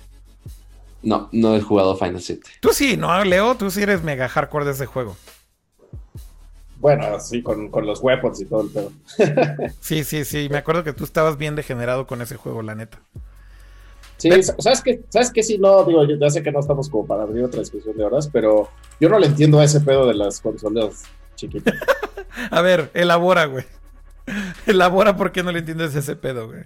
No, no encuentro ninguna razón por la cual compraría algo así. Ok. ¿Tienes todavía tu PlayStation 1 original y tus juegos? Tengo, tengo los juegos, tengo mi Play, tengo el Play 3 que corre juegos de Play 1 y tengo varios juegos en CD. Al mismo tiempo, yo sé que no está bien lo de la piratería y lo que quieras, pero yo siempre he estado ok con bajar eh, juegos que yo compré en su momento entonces, pues, al final digo, si quisiera o me diera una nostalgia espantosa de volver a jugar algo que ya había jugado previamente, no encuentro como ninguna justificación, así ninguna, por la cual compraría una consola chiquita de esas que están ahorita de moda. La verdad es que no, no lo entiendo, güey. Estoy ya muy viejito y gruñón. Si la tecnología no me entiende en este momento o qué, pero la neta, ni los de Nintendo, güey, neta hasta eso. los veo y me recuerda una cápsula de Rick and Morty. De, de, un, X, no voy a contar, pero sí, no, no le entiendo nada, güey. No le entiendo nada. Aquí está, aquí está la lista de juegos, nada más para hacer este como un review rapidísimo, ¿no? Los juegos que ¿Te acuerdas, ¿te acuerdas cuánto cuesta, Kira? Eh, no, no recuerdo cuánto va a costar. 99 dólares, 99 dólares, 99 Está muy caro, ¿no? Pues es, lo que están lanzando las consolas clásicas. No, el NES clásico costaba 60, ¿no? 80. ¿80? A ver. 80 dolaritos. Bueno, la lista que incluye eh, el PlayStation Classic. A ver, díganme ustedes si jugaron estos juegos o no, los dos. A ver. Pato y Leo. Battle Arena Toshinden. Sí. Está a 60 dólares, güey. El NES. Pero ese no era el precio original, ¿eh? creo que ya la bajaron de precio, ¿no? Ahorita en la página de Nintendo está 60. Ok. Bueno, Toshinden, ¿lo jugaron? Yo sí. Mm, yo no tuve Play 1. Ok. Cool Borders 2. Destruction Derby. Destruction Derby era famosísimo en Estados Unidos, en México. El, perdón, el Super SNES. El, digo, el Super NES. Sí, claro. Ese que estaba 80. Ah, ok, ok, ok. okay. Entonces ahí está la confusión. Final Fantasy VII, evidentemente eso hizo eh, eh, feliz a muchísima gente. Grand Theft Auto, eh, evidentemente también a muchísima gente hizo muy feliz. Lo, he jugado en un emulador nada más, güey. ¿El Grand Theft Auto original? Ajá, sí, yo dije, güey, ¿qué pedo con este Grand Theft Auto? Y jugué el original, así por nada más ver qué pedo. Dije, güey, ¿qué mierdas es esto? No tiene nada que ver con el Grand Theft Auto original. Y ya lo dejé no tiene nada que ver con Grand Theft Auto 5, güey. Oye. Como yo no este veo la sangre y no estoy matando putas. ¿Qué está pasando aquí? Ya sé, güey. Intelligent, Intelligent Cube. Ese juego ni lo recuerdo. Jumping Flash. Es de mis juegos favoritos de lanzamiento de PlayStation 1. Es un juego mega oscuro y raro. De un como conejo que es como un conejo robot. Ok. Y está muy chingón porque justo toda la mecánica del juego es que el conejo salta, pero eh, saltas un chingo de altura. Y entonces tienes que ir como eh, navegando en los niveles, haciendo unos saltos mega altos y vueltas hacia abajo y demás. Estaba muy padre. Em, pero bueno, Jumping Flash, Metal Gear Solid. Muy buena noticia que hayan incluido el primer Metal. Eh, definitivamente hizo feliz a muchos. Mr. Driller, World Abyss, Odyssey, Rayman, Resident Evil Director Scott. Rayman, ¿sí lo jugaste? Ajá, Rayman sí lo jugué. El primer Resident Evil, pero es el Director Scott, muy bien. Eh, Revelations Persona. Rich Racer Type 4, que es un juego que para mí es de mis favoritos. De hecho, todavía ahí llevo, llevo en mi nickname la cruz de, de Rich Racer. Porque el Reiko, de hecho, es por Reiko Nagase de ese juego, de Rich Racer 4. O sea, literal hoy en día, si digo, güey, mi, mi nickname si es como Sephiroth 744, güey. O sea, está tan lame. Es, es, es mega lame, güey. Eh, pero, pero creo que lo he mantenido, güey, porque ya, o sea, tengo todos los usuarios en todos lados y demás. Pero el Reiko, mucha gente me pregunta, ¿y por qué Reiko? ¿Por qué Reiko? Y es por Reiko Nagase de, de Rich Racer, debo decirlo. Mira, mira, ahí están poniendo corazoncitos. Están poniendo corazoncitos de, R, de R4. Rich Racer 4 es una joya de juego. Eh, Super Puzzle Fighter 2 Turbo. Esta es una mega sorpresa para mí. Otro juego medio oscurón ahí de Capcom de esa época. Es un puzzle game con los personajes de Street Fighter. Si nunca lo han jugado, créanme, es un juego mega, mega, mega chingón. Y la reta se pone buenísima en este juego. Eh, de hecho, salió en varias consolas este, eh, remakes. Y yo diría que es, un, es una buena noticia que lo pongan en el Classic porque creo que mucha gente que nunca lo jugó le va a encantar. Siphon Filter, Tekken 3, eh, Tom, Clancy's eh, Rainbow Six, Twisted Metal y Wild Arms. Está mal si tengo que googlear cada nombre de los que estás diciendo, güey. No, no está mal. Para saber de qué estamos hablando. No, sí es generacional. A ver, el PlayStation original salió en el 94-95 en Japón. Bueno, tenía cuatro años. Entonces digo, también se entiende que estabas muy morrito, güey. Pues sí, un poquito, un poquito. Arreo, Arreo creo que sí le tocó así hardcore, ¿no, Leo? Sí, el Play 1 sí, sí le di bastante. La verdad es que no, no jugué tanto como me hubiera gustado porque básicamente porque no me alcanzaba para comprar muchos juegos, pero... Pues estábamos chavitos, pues estábamos chavitos, sí. Sí, estaba muy chavito y pues también, o sea, como que en mi casa no, no, no, se daba tanto la compra de videojuegos. Entonces, hay muchos que jugué en casa de amigos, por ejemplo, o sea, que no los acabé. Sí. Esa lista, hay varios que pues que, que, veía, pero que nunca jugué, o sea, que los ubico de nombre, pero que no jugué. Y hay algunos como este de, el que acabas de decir del puzzle de Street Fighter, First Time. First Time que escuchas que existe ese juego. First time que escucho que existe ese juego. La neta, mucha ah, gente en México no lo conoce. ¿eh? La, no, to be fair, es, es, un juego que no mucha gente conoce en realidad. El, el único juego de la lista que he jugado bien fue Rayman, el que dije pero me acabo de acordar, güey. O sea, ahorita que vi el yo dije, ah, pues es el Rayman 3D. Y yo me acuerdo que había uno ya en 3D para esa época. pero no, güey. es, la versión. Llegó un poco después. ah, llegó un poco después. Y de hecho, es la misma versión que yo jugué. Eh, no me acuerdo si era Game Boy Advance o era en el SP. Según yo fue en el Advance. En Advance, en Advance este, salió. Ajá. En Advance Entonces ahí, ahí fue cuando jugué Rayman, güey, no, no en el Play. Pero era una, era un remake justo de esa versión. Eh, Exactamente. Pues sí, digo, la lista no hizo feliz a todo mundo. Curiosamente, cuando publicaron la lista y empecé a tuitear en la mañana sobre esto, un chingo de gente me empezó a decir Pepsi Man. Y yo así de, güey, ¿qué pedo, güey? ¿Cómo, cómo, cómo un juego como Pepsi Man este, tiene tanta relevancia en México? Creo que era solo por el mame del juego, de que era un juego de Pepsi. Porque en realidad es un juego que en Estados Unidos también pasó medio sin pena ni gloria, ¿eh? O sea, cañón, cañón, cañón. Pero bueno. me acuerdo que había, no sé si, o sea, no sé si había mucha publicidad, pero yo sí lo tengo muy presente, ese juego de Pepsi Man. No sé si tuvimos un bombardeo publicitario en México o algo así. Creo que no. Creo que no, porque. No me acuerdo. Eh, no, eh, mira, el, PlayStation 1 no tenía publicidad masiva, amigo, para empezar, porque el PlayStation 1 no, tenía. Pero el PlayStation 1 no tenía distribución oficial de, Sony en México, para empezar. O sea, ah, la, consola llegaba aquí a México por importación paralela, básicamente. Y, básicamente los que jugamos PlayStation 1, o lo compramos en algún lugar falluquero, o lo trajimos de otro país, o, o alguien lo importó y lo vendía en otra tienda. Inclusive los que los vendían en retail, pues se vendían importados paralelamente a precios carísimos. Entonces digo, no había publicidad, entonces dudo mucho que fuera eso. Yo más bien le atribuyo mucho a lo que están diciendo ahorita en el chat eh, Daniel Marroquín dice: Pepsi Man y la, y la piratería cargaron al PS1. Este, creo que el tema del PS1 en México es que fue una consola que, si mal no recuerdan, era mega pirateable. Eh, y básicamente empezó con lo más sencillo que era lo de swapear los discos. Eh, pero después, yo, yo me acuerdo que hacía la broma ya de que ibas a. estos como localitos de videojuegos y demás. Y yo decía, güey, ya te venden los juegos de Play 1 por kilo, güey. Así de, ¿cuánto kilo, joven? ¿Cuánto kilo? ¿Cuánto kilo? Ahí de, güey, así tenían ahí las pilas así de CDs, güey. Y era así de, no mames, güey, llévate lo que quieras. Le ponían un pinche este, chip al PlayStation 1 y corría lo que fuera. Chip. El, famosísimo chip.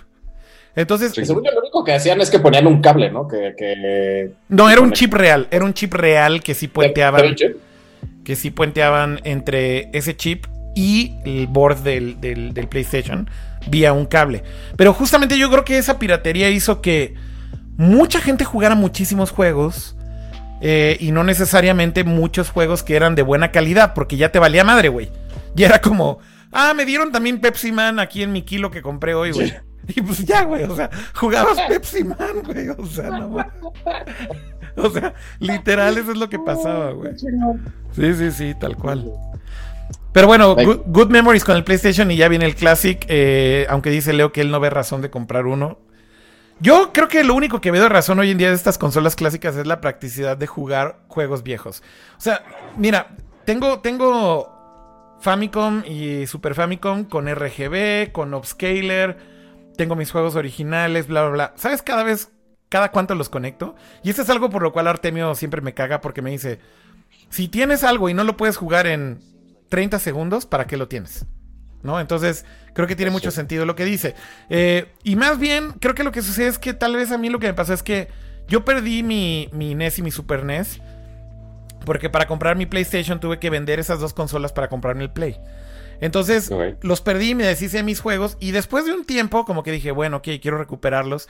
Y empecé a comprar, no como coleccionista, sino nada más decidí comprar los mismos juegos que tenía en NES y en, y en Super NES para volver a tener mi colección.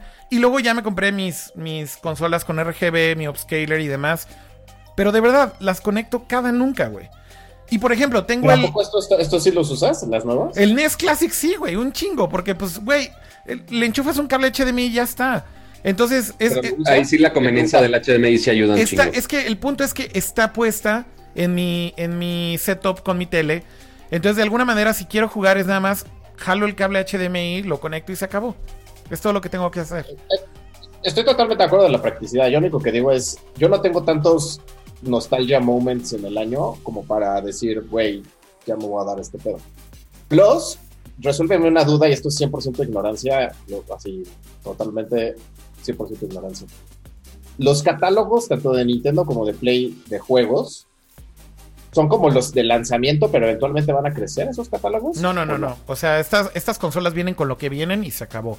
Lo que pasó un poco con Nintendo.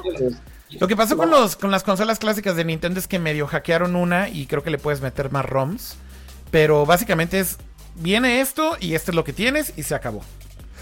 y el... pues con así con 200 kilos más de pocos son para mí, pero está bien, digo, no sé, a mí no me dan tantos nostalgia moments, sí me dan, este, tengo muchas maneras de resolver esos nostalgia moments, te digo, tengo, tengo aquí mis consolas, sé que es un cagadero conectarlas, pero de alguna manera, si me da una o dos veces al año ganas de jugar Metal Gear, pues lo conecto ya, ¿sabes? O sea, no, no, no siento un impulso como de gastar, y menos si, si tal cual no tengo como mis juegos favoritos. Tal vez si tuviera un catálogo en donde los 20 de 20 me maman, pues tal vez pues, tampoco ha sido el caso. no sé. Sí, no, personalmente no, no, le, no le agarro, pero pues también digo, no, no lo critico, qué chido. Y, y, me gusta, ¿sabes qué me gusta de esas consolillas que seguramente para nuevas generaciones están siendo como muy. Reintroducir estos juegos, ¿no? Ajá, de estar como asentando como ciertas cosas de decir, güey, respecta Classic, ¿sabes? A mí, a mí eso me gusta mucho me gusta mucho la música, por ejemplo, o sea, eh, como, con mucha inclinación musical toda mi vida, pero siempre había estado como concentrado en, la vanguardia, ¿no? En la vanguardia musical, o sea, como en lo último, siempre tratando de escuchar lo último, lo último, lo último. Y, últimamente me ha estado pasando mucho que me, estoy regresando como a los, a los clásicos, pero a los clásicos. Se llama, se llama, eh, se, se dice es la edad, amigo. Pues probablemente, sí, probablemente. Pero lo que es que de repente regresas a, escuchar, por ejemplo, eh, hip hop como, como muy, o sea, early, early hip hop. Ajá. Y te das cuenta de la cantidad de cosas que hoy en día nacen de ahí. Que es obvio, obvio. Claro. Pero qué padre que los chavitos puedan decir, ah, no mames, o sea, este modo de juego o este tipo de cosas o esta dinámica o estos personajes vienen de acá y eso está muy chido.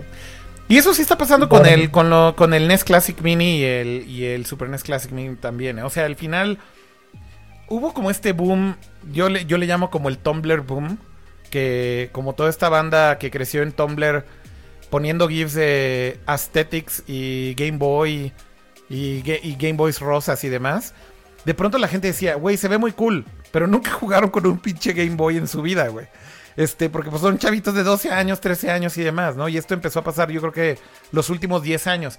Y lo curioso es que esa cultura sí fue evolucionando al grado al que el encarecimiento de los juegos originales de Nintendo y de Super Nintendo se deben en gran parte a que esa generación Tumblr empezó a comprar juegos viejos, güey.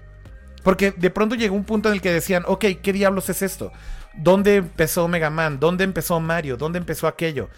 Y entonces empezó a haber una demanda muy grande y tú te puedes dar cuenta cómo la curva de precios de un juego de Nintendo, que durante muchos años estuvo ahí, digo, conseguías un juego fácilmente y a un precio razonable.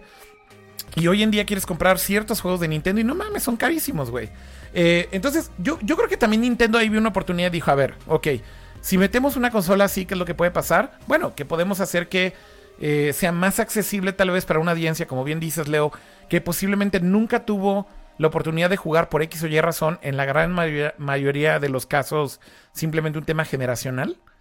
Y, y sí es una manera de reintroducir esos personajes hacia esas generaciones, ¿no? Eso está padre. Lo que sí me parece muy chaca es que te, te obligan a comprar un hardware que en mi opinión para lo que es es caro. Y ahorita que me acabas de confirmar lo que yo pensé que era, que es lo que dijiste del catálogo, todavía más, o sea, me parece muy chaca eso. O sea, como que si hubiera igual y llegaremos ahí eventualmente. Sé que es un tema de licencias, es muy complicado, pero si hubiera un cloud service para que pudieras jugar así un chingo de cosas, un poco como lo que Nintendo tiene con el Virtual Console y así, creo que eso está más padre. Sí. me gusta más esa, esa idea como a tener que comprar otro hardware. Eso es lo que a mí me... Pero bueno, X. Dicen aquí en el chat que cuando comprabas por kilo los juegos, a veces ya ni sabías que venía y venían repetidos también. Pues imagínate, güey, así de ya. Te, daban dos copias de Tekken, güey, así de tu, güey, what the heck, güey. Bueno, ya tengo dos, güey. Sí, yo, yo, la verdad es que te digo que en, esa época, justo el Play 1 no, no necesariamente estaba en posibilidades de, de, de, de aventarme un YOLO y eventualmente sí le entré al tema del chip. Dice Luis Jasso que seguramente van a hackear el PlayStation Classic y le vas a meter macizos. Tal vez. No dudo que, pase. Ah, te digo algo, yo tengo, tengo un RetroPie que yo me construí, imprimí mi cajita de SNES e en una impresora 3D, quedó, no mames, quedó de huevos, hasta prende LED y todo. A ver, enséñanosla, ahí está. No, es que no la tengo aquí. Ok. Pero, pero está en mi Instagram, pero pero justamente lo que hago es que para mis nostalgia moments tengo mis juegos favoritos. No, no, no, no ya no, no tengo afortunadamente como una necesidad de piratear cosas que no he jugado, pero mis nostalgia moments los tengo ahí y me compré. ¿De juegos que tenías? juegos que tenía y tengo, tengo el controlcito del Nintendo 64 USB, pues juego Mario Kart 64. Y si quiero algo de Super Nintendo, tengo el control de Super Nintendo USB. Y si quiero algo de Nintendo, tengo el de Nintendo. Si quisiera, podría correr hasta juegos de Play 1. Creo que es lo que más poder tiene. O sea, como que hasta ahí llega em, los emuladores en el, en el Pi, ¿no? En el Pi. Pero, pero tengo ahí Metal Gear Solid 1, que no tengo la necesidad, la verdad, de tenerlo ahí porque lo tengo también en Play 2 y 3 y tengo todas las versiones de Metal Gear que han salido. Pero pero eso, eh, no sé, tengo, y, y esa, de hecho, la, la, puedes conectar hasta por, por HDMI. Sí, sí, sí, también. Pues muy bien. los PlayStations, los Nintendos, Segas, PlayStations, whatever. whatever. Pues ya con eso llegamos, creo que al final de este Nerdcore, ¿no? Porque ya nos colgamos un ratín. Hablamos de Apple, hablamos de PlayStation. sí, vamos a hablar, vamos a hacer un show de una hora corte, ¿ah? bueno, tú, tú, tú decidiste, decidiste tú libremente, Pato, libremente. No, yo lo sé, yo lo sé. Es, sí, es yo, yo les di rienda. Tú nos dices rienda con. No, estuvo buena la discusión de Apple, la neta. Creo que buenos puntos. Salieron puntos chidos. No, no me imagino cómo hubiera sido si hubiera estado este Cama, ¿eh? La neta, sí. Creo que se hubieran enojado ahí ustedes dos un poco. Ya nos hubiéramos aventado a golpes, güey. Sí, ya hubieran estado ahí madreándose seguro, güey. Bueno, eh... ahorita Kama está retorciéndose de todos los comentarios que dijimos, todavía. no creo, no creo. Fuimos, fuimos bastante fair, creo, con Apple el día de hoy. Bastante fair. ¿Tú crees que fair es suficiente para Apple, güey? No, creo, que, creo que, creo que, creo que hoy en día, mira, una cosa que creo que sí ha pasado es que Apple ya es mainstream. Y eso es importante decirlo, ¿no? Para los usuarios de Apple que tal vez llevamos muchísimo tiempo usando algún producto de Apple como Leo en este caso, eh, es muy raro vivir en un mundo en donde Apple, güey, es como esta pinche explosión mediática, este pedo así mega masivo, güey, y la atención y todo el mundo hablando de Apple, bla, bla, bla. O sea, nosotros venimos de un Apple humilde, güey, que básicamente ah, celebraba 1% de market share en, Mac, ¿no? O sea, pues son otros tiempos. Eso es lo que yo extraño, güey, y no es, no es tanto de que se haya comercializado, es que, es que era un producto pensado para nerds, güey. En general, todo lo que hacían era para nerds, güey. Y eso es a mí lo que siempre, o sea, yo por eso fui a Apple toda mi vida, desde que tengo siete años, mi primera computadora fue una, una Mac. Y era, era, era como computing for geeks, like for real geeks, ¿sabes? Y, por hackers y los que piensan diferente y todas estas cosas que ya están ahorita muy choteadas, pero pero tampoco hay otra marca en el mercado que digas así que lleva el estandarte, pues Razer, pero pues no man, ¿quién tiene un Razer con nadie? ya se están riendo de mi comentario porque dicen humilde con Steve Jobs, jajaja. Ja, ja. Es que no me refiero a Steve Jobs, me refiero como Apple como marca, ¿no? O sea, mi comentario no va tanto a la actitud de la compañía, porque no, no eran, no eran de actitud humilde, hay que decirlo, eran bastante coquis. Y a pesar de que siempre fueron el underdog, eh, estaban siempre por debajo de Microsoft. Eh, justo eso como que los hacía ser mucho más agresivos, más agresivos en el marketing, más arriesgados en tomar decisiones y demás, ¿no? Y digo, evidentemente ah, Steve tenía una personalidad muy ruda y se metía en problemas todo el tiempo y demás, pero creo que un poco el punto es que sí es un Apple muy, muy diferente, ¿no? O sea, creo que es cierto lo que dices, Leo, de que eran productos tal vez con un thinking detrás diferente, o sea, sobre todo un design thinking diferente, pero creo que hoy en día...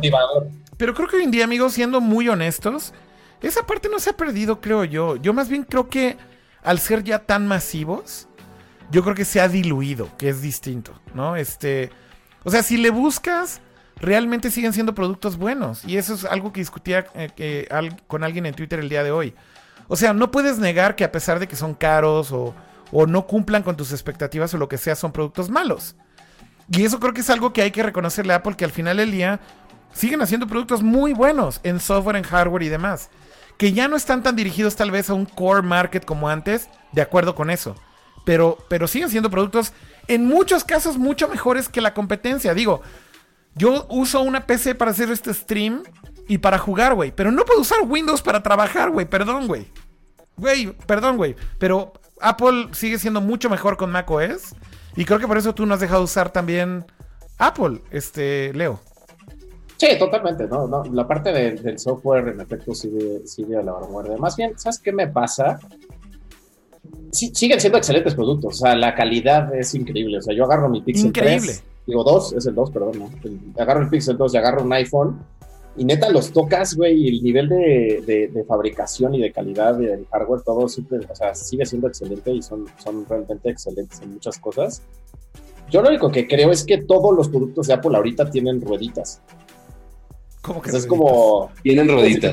Si una bici, es como si te compras una bici, pero trae rueditas y no se las puedes quitar. okay. Es una buena analogía. es una buena analogía y sí entiendo el comentario. Y asumen que todos sus usuarios a huevo necesitan rueditas. Es, un poco como mi feel. Es como muchos lo dicen con iPhone y Android, ¿no? De, ah, oye, el iPhone pues no le puedes mover nada, no le puedes customizar nada, es para güeyes que no saben nada, este, pero funciona. Este, y en Android sí es de, ah, le puedes mover absolutamente todo, pero pues lo puedes hacer cagada también, obviamente. Pero sí, yo creo que sí es una buena analogía. Pues sí. Dicen que Apple es el Linux de los pudientes. Maco es. Pues en su momento sí era muy caro, pero justo, o sea, yo tuve, yo tuve mucha suerte porque a mí me, eh, mi mamá trabajaba en una empresa de, desarrollo de software y cosas así, y me, ahorita estaba poniendo justo en el chat. Tuve mucha suerte porque me heredaban las que iban de salida. O sea, literal era así como de, ah, ya, esta ya nadie la va a usar, y, se la daban. Se la daban a Leo. Y ya cayó, sí, eventualmente cayó en mí, estuvo muy chido porque tuve acceso a esas cosas. ¿Cuál fue tu primera Mac cuando tenías cuando tenías siete años? ¿Cuál fue tu primera Mac, Leo? Era una cuadra. Cuadra. Madre. No me acuerdo cuál.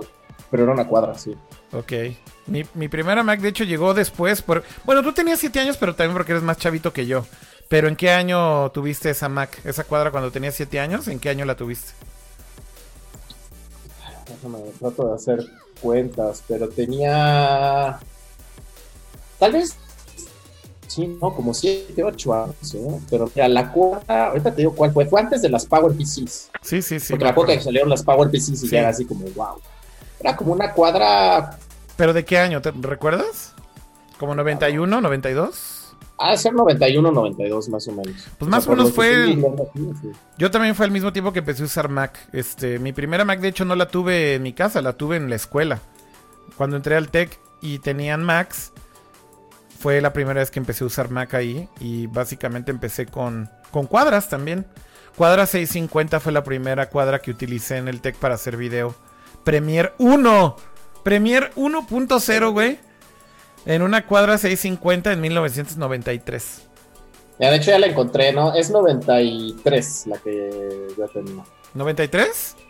93, es la 605. Sea, ya tenía 10 años, no, no 7, pero ah, por ahí. Ok, ok, ok. Yo tenía, ¿cuántos? ¿13? ¿14? como 14 años. Anyways, ya te la mandé, güey, pero no mames, tenía 4 megas de RAM. no mames. Megas, güey. Ya, llegamos a las épocas donde Johnny estaba vivo. Güey, se están cagando de la risa de Premiere 1.0. No es broma, güey. Premiere 1.0 en esa cuadra. Les voy a decir algo, güey. Esto, esto sí es para que se sientan así de. Ya hablo el abuelito, güey. Este. Cuando hacías un render en Premiere 1.0 no mames lo que acabo de encontrar, güey. Es increíble, güey. Güey, esa cuadra, güey. Güey, güey, güey. Salió cuando yo tenía un año, güey. Por favor, por favor, güey, vean este video. Es más, le voy a poner pausa a la música. Va. Déjenle bajo un poquito al volumen porque va a explotar esto.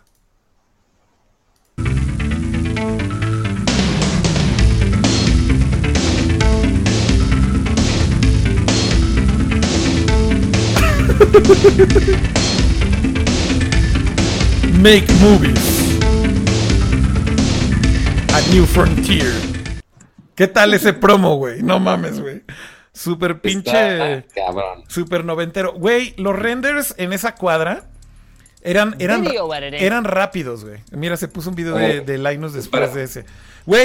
Parece cultural. espera, espera, espera. Saludos a Geolander007 que nos donó 100 pesitos y dice: Saludos de Mérida. Apple vino a revolucionar el mundo. Lamentablemente es caro por lo poco que ofrecen características en sus nuevos productos, más no así en sus teléfonos. Ándale. Una gran distinción entre teléfonos y Macs.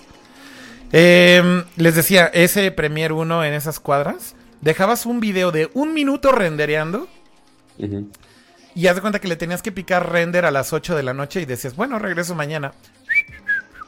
Y regresabas al día siguiente, güey. Y a las 9 de la mañana decías, voy a ver mi render de un minuto. Oh, no, salió mal, güey. Y entonces era, ok. Voy a volver a renderear y lo dejabas otra noche, güey. No mames, güey. Es, real, güey. Es real. Es real. Qué fuerte. Es real. Fuck. Procesa eso, Pato. Procesa eso, Pato. O sea, yo me estreso, o sea, ahorita que estoy dedicado así full la edición de video, me estreso cuando un video de 10 minutos no está a los 10 minutos rendereado, güey. O sea, me, me, estreso muchísimo, güey. Y ya cuando te metes en temas de 4K y la chingada, sí hay cosas así de, güey. Sin, sin, no, ¿Cómo podría vivir, güey, con tanto tiempo de rendering? Güey, están a punto de ponerme el, el pinche, la imagen del calle ese viejo lesbiano, güey. Básicamente, o sea, imagínate. ahorita, están a dos, güey. O sea, mañana justo tengo que editar un video de la fregada presentación de Apple. Entonces necesito justo todo el video de la presentación. Es un huevo de tiempo. O sea, es. ¿Cuánto dura la fregada presentación? una hora y media, güey.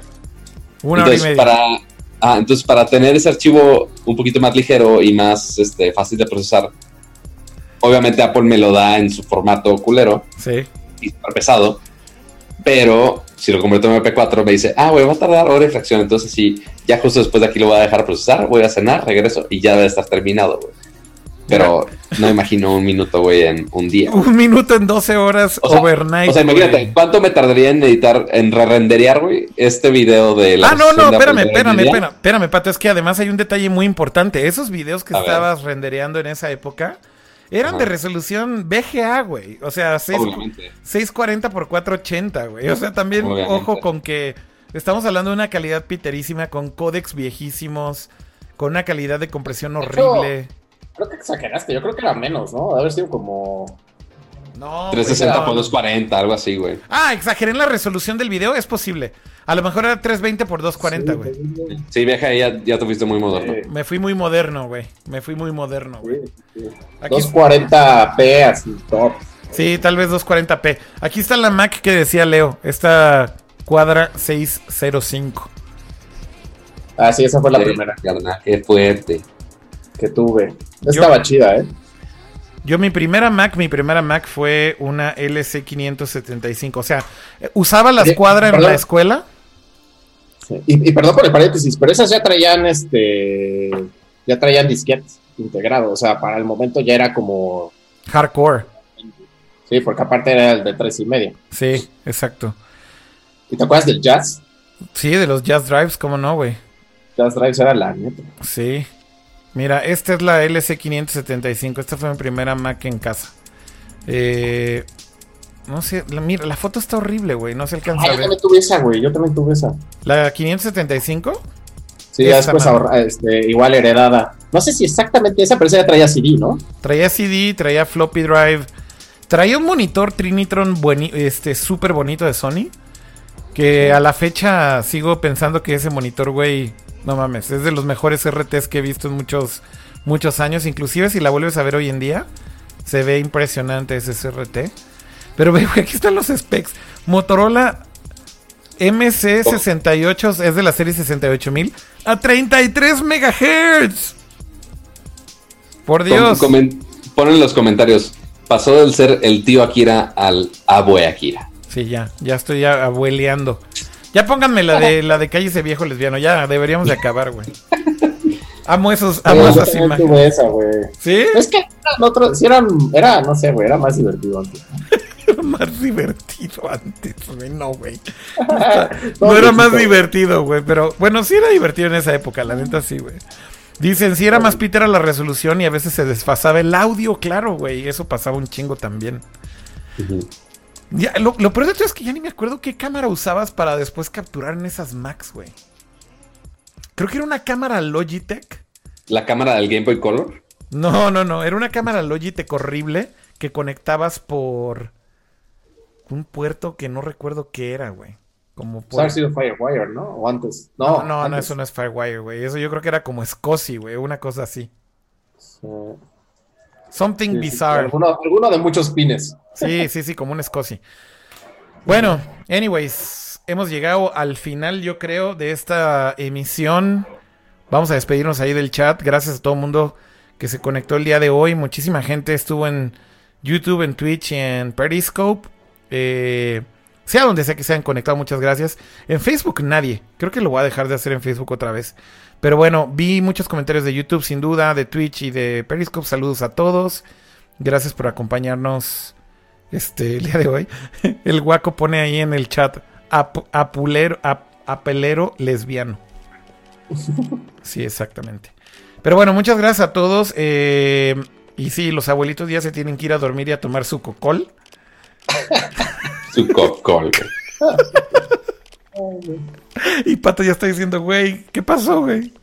Ajá, o sea, según yo era de cosas modernas, de tecnología, cosas nuevas. Modernas. Corte A.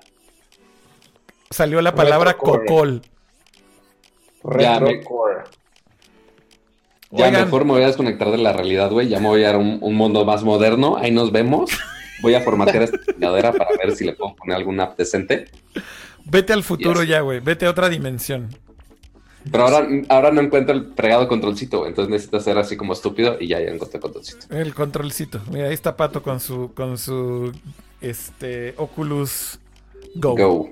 Exacto. Ajá. Mira, com- comentario de, de- de abuelito, güey, pero ahorita Pato en la cara tiene como el equivalente que como a unas 80 computadoras. Sí, no es, Yo creo que más, güey. si Yo no es creo que que más, yo creo que O sea, más. según yo, según yo traía un Qualcomm 835 u 845, no me acuerdo. Entonces ahí más o menos hazle los cálculos.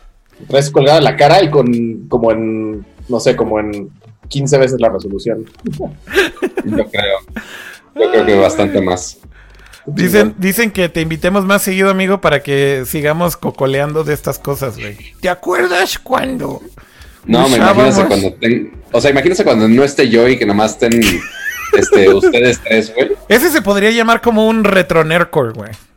Hagamos un retronercore, pero a las 6 de la mañana, amigo. ¿Por qué a las 6 de la mañana? Ay, Dios. ¿Por qué las- no entendí eso, güey? Guay. Ah, pues es súper de viejito, ¿no? Así de todo, todo es a las 6 de la mañana, güey, por alguna razón. Todas Ay, a Dios. las 6 de la mañana, güey.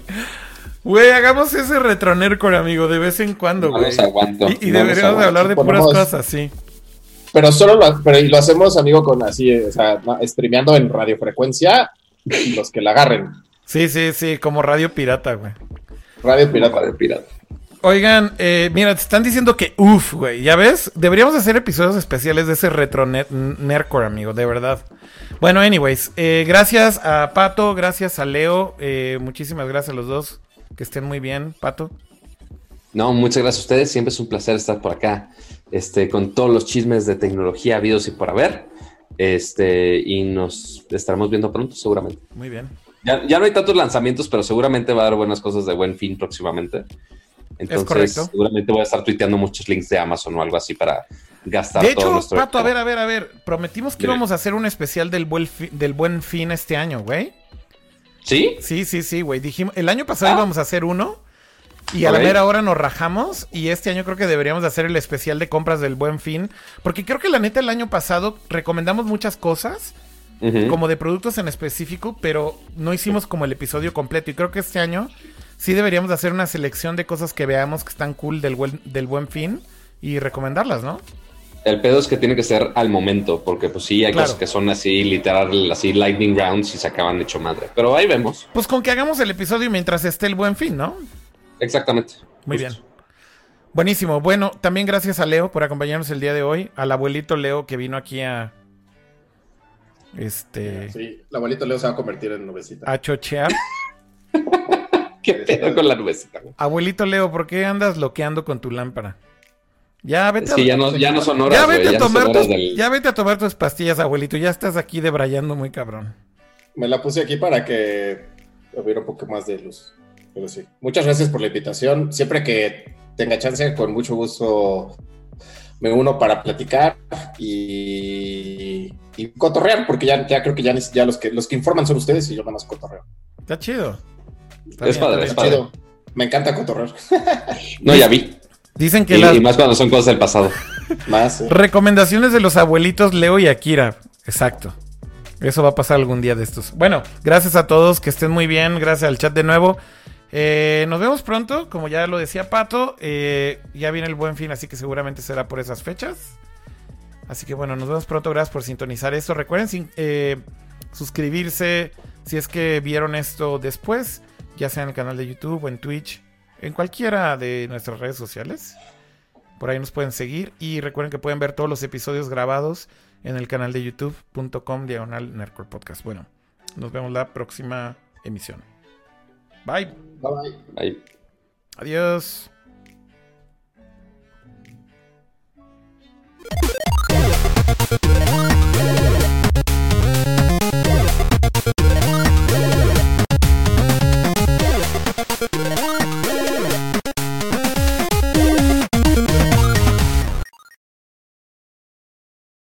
¿Sabes qué es lo más triste de este episodio, Akira?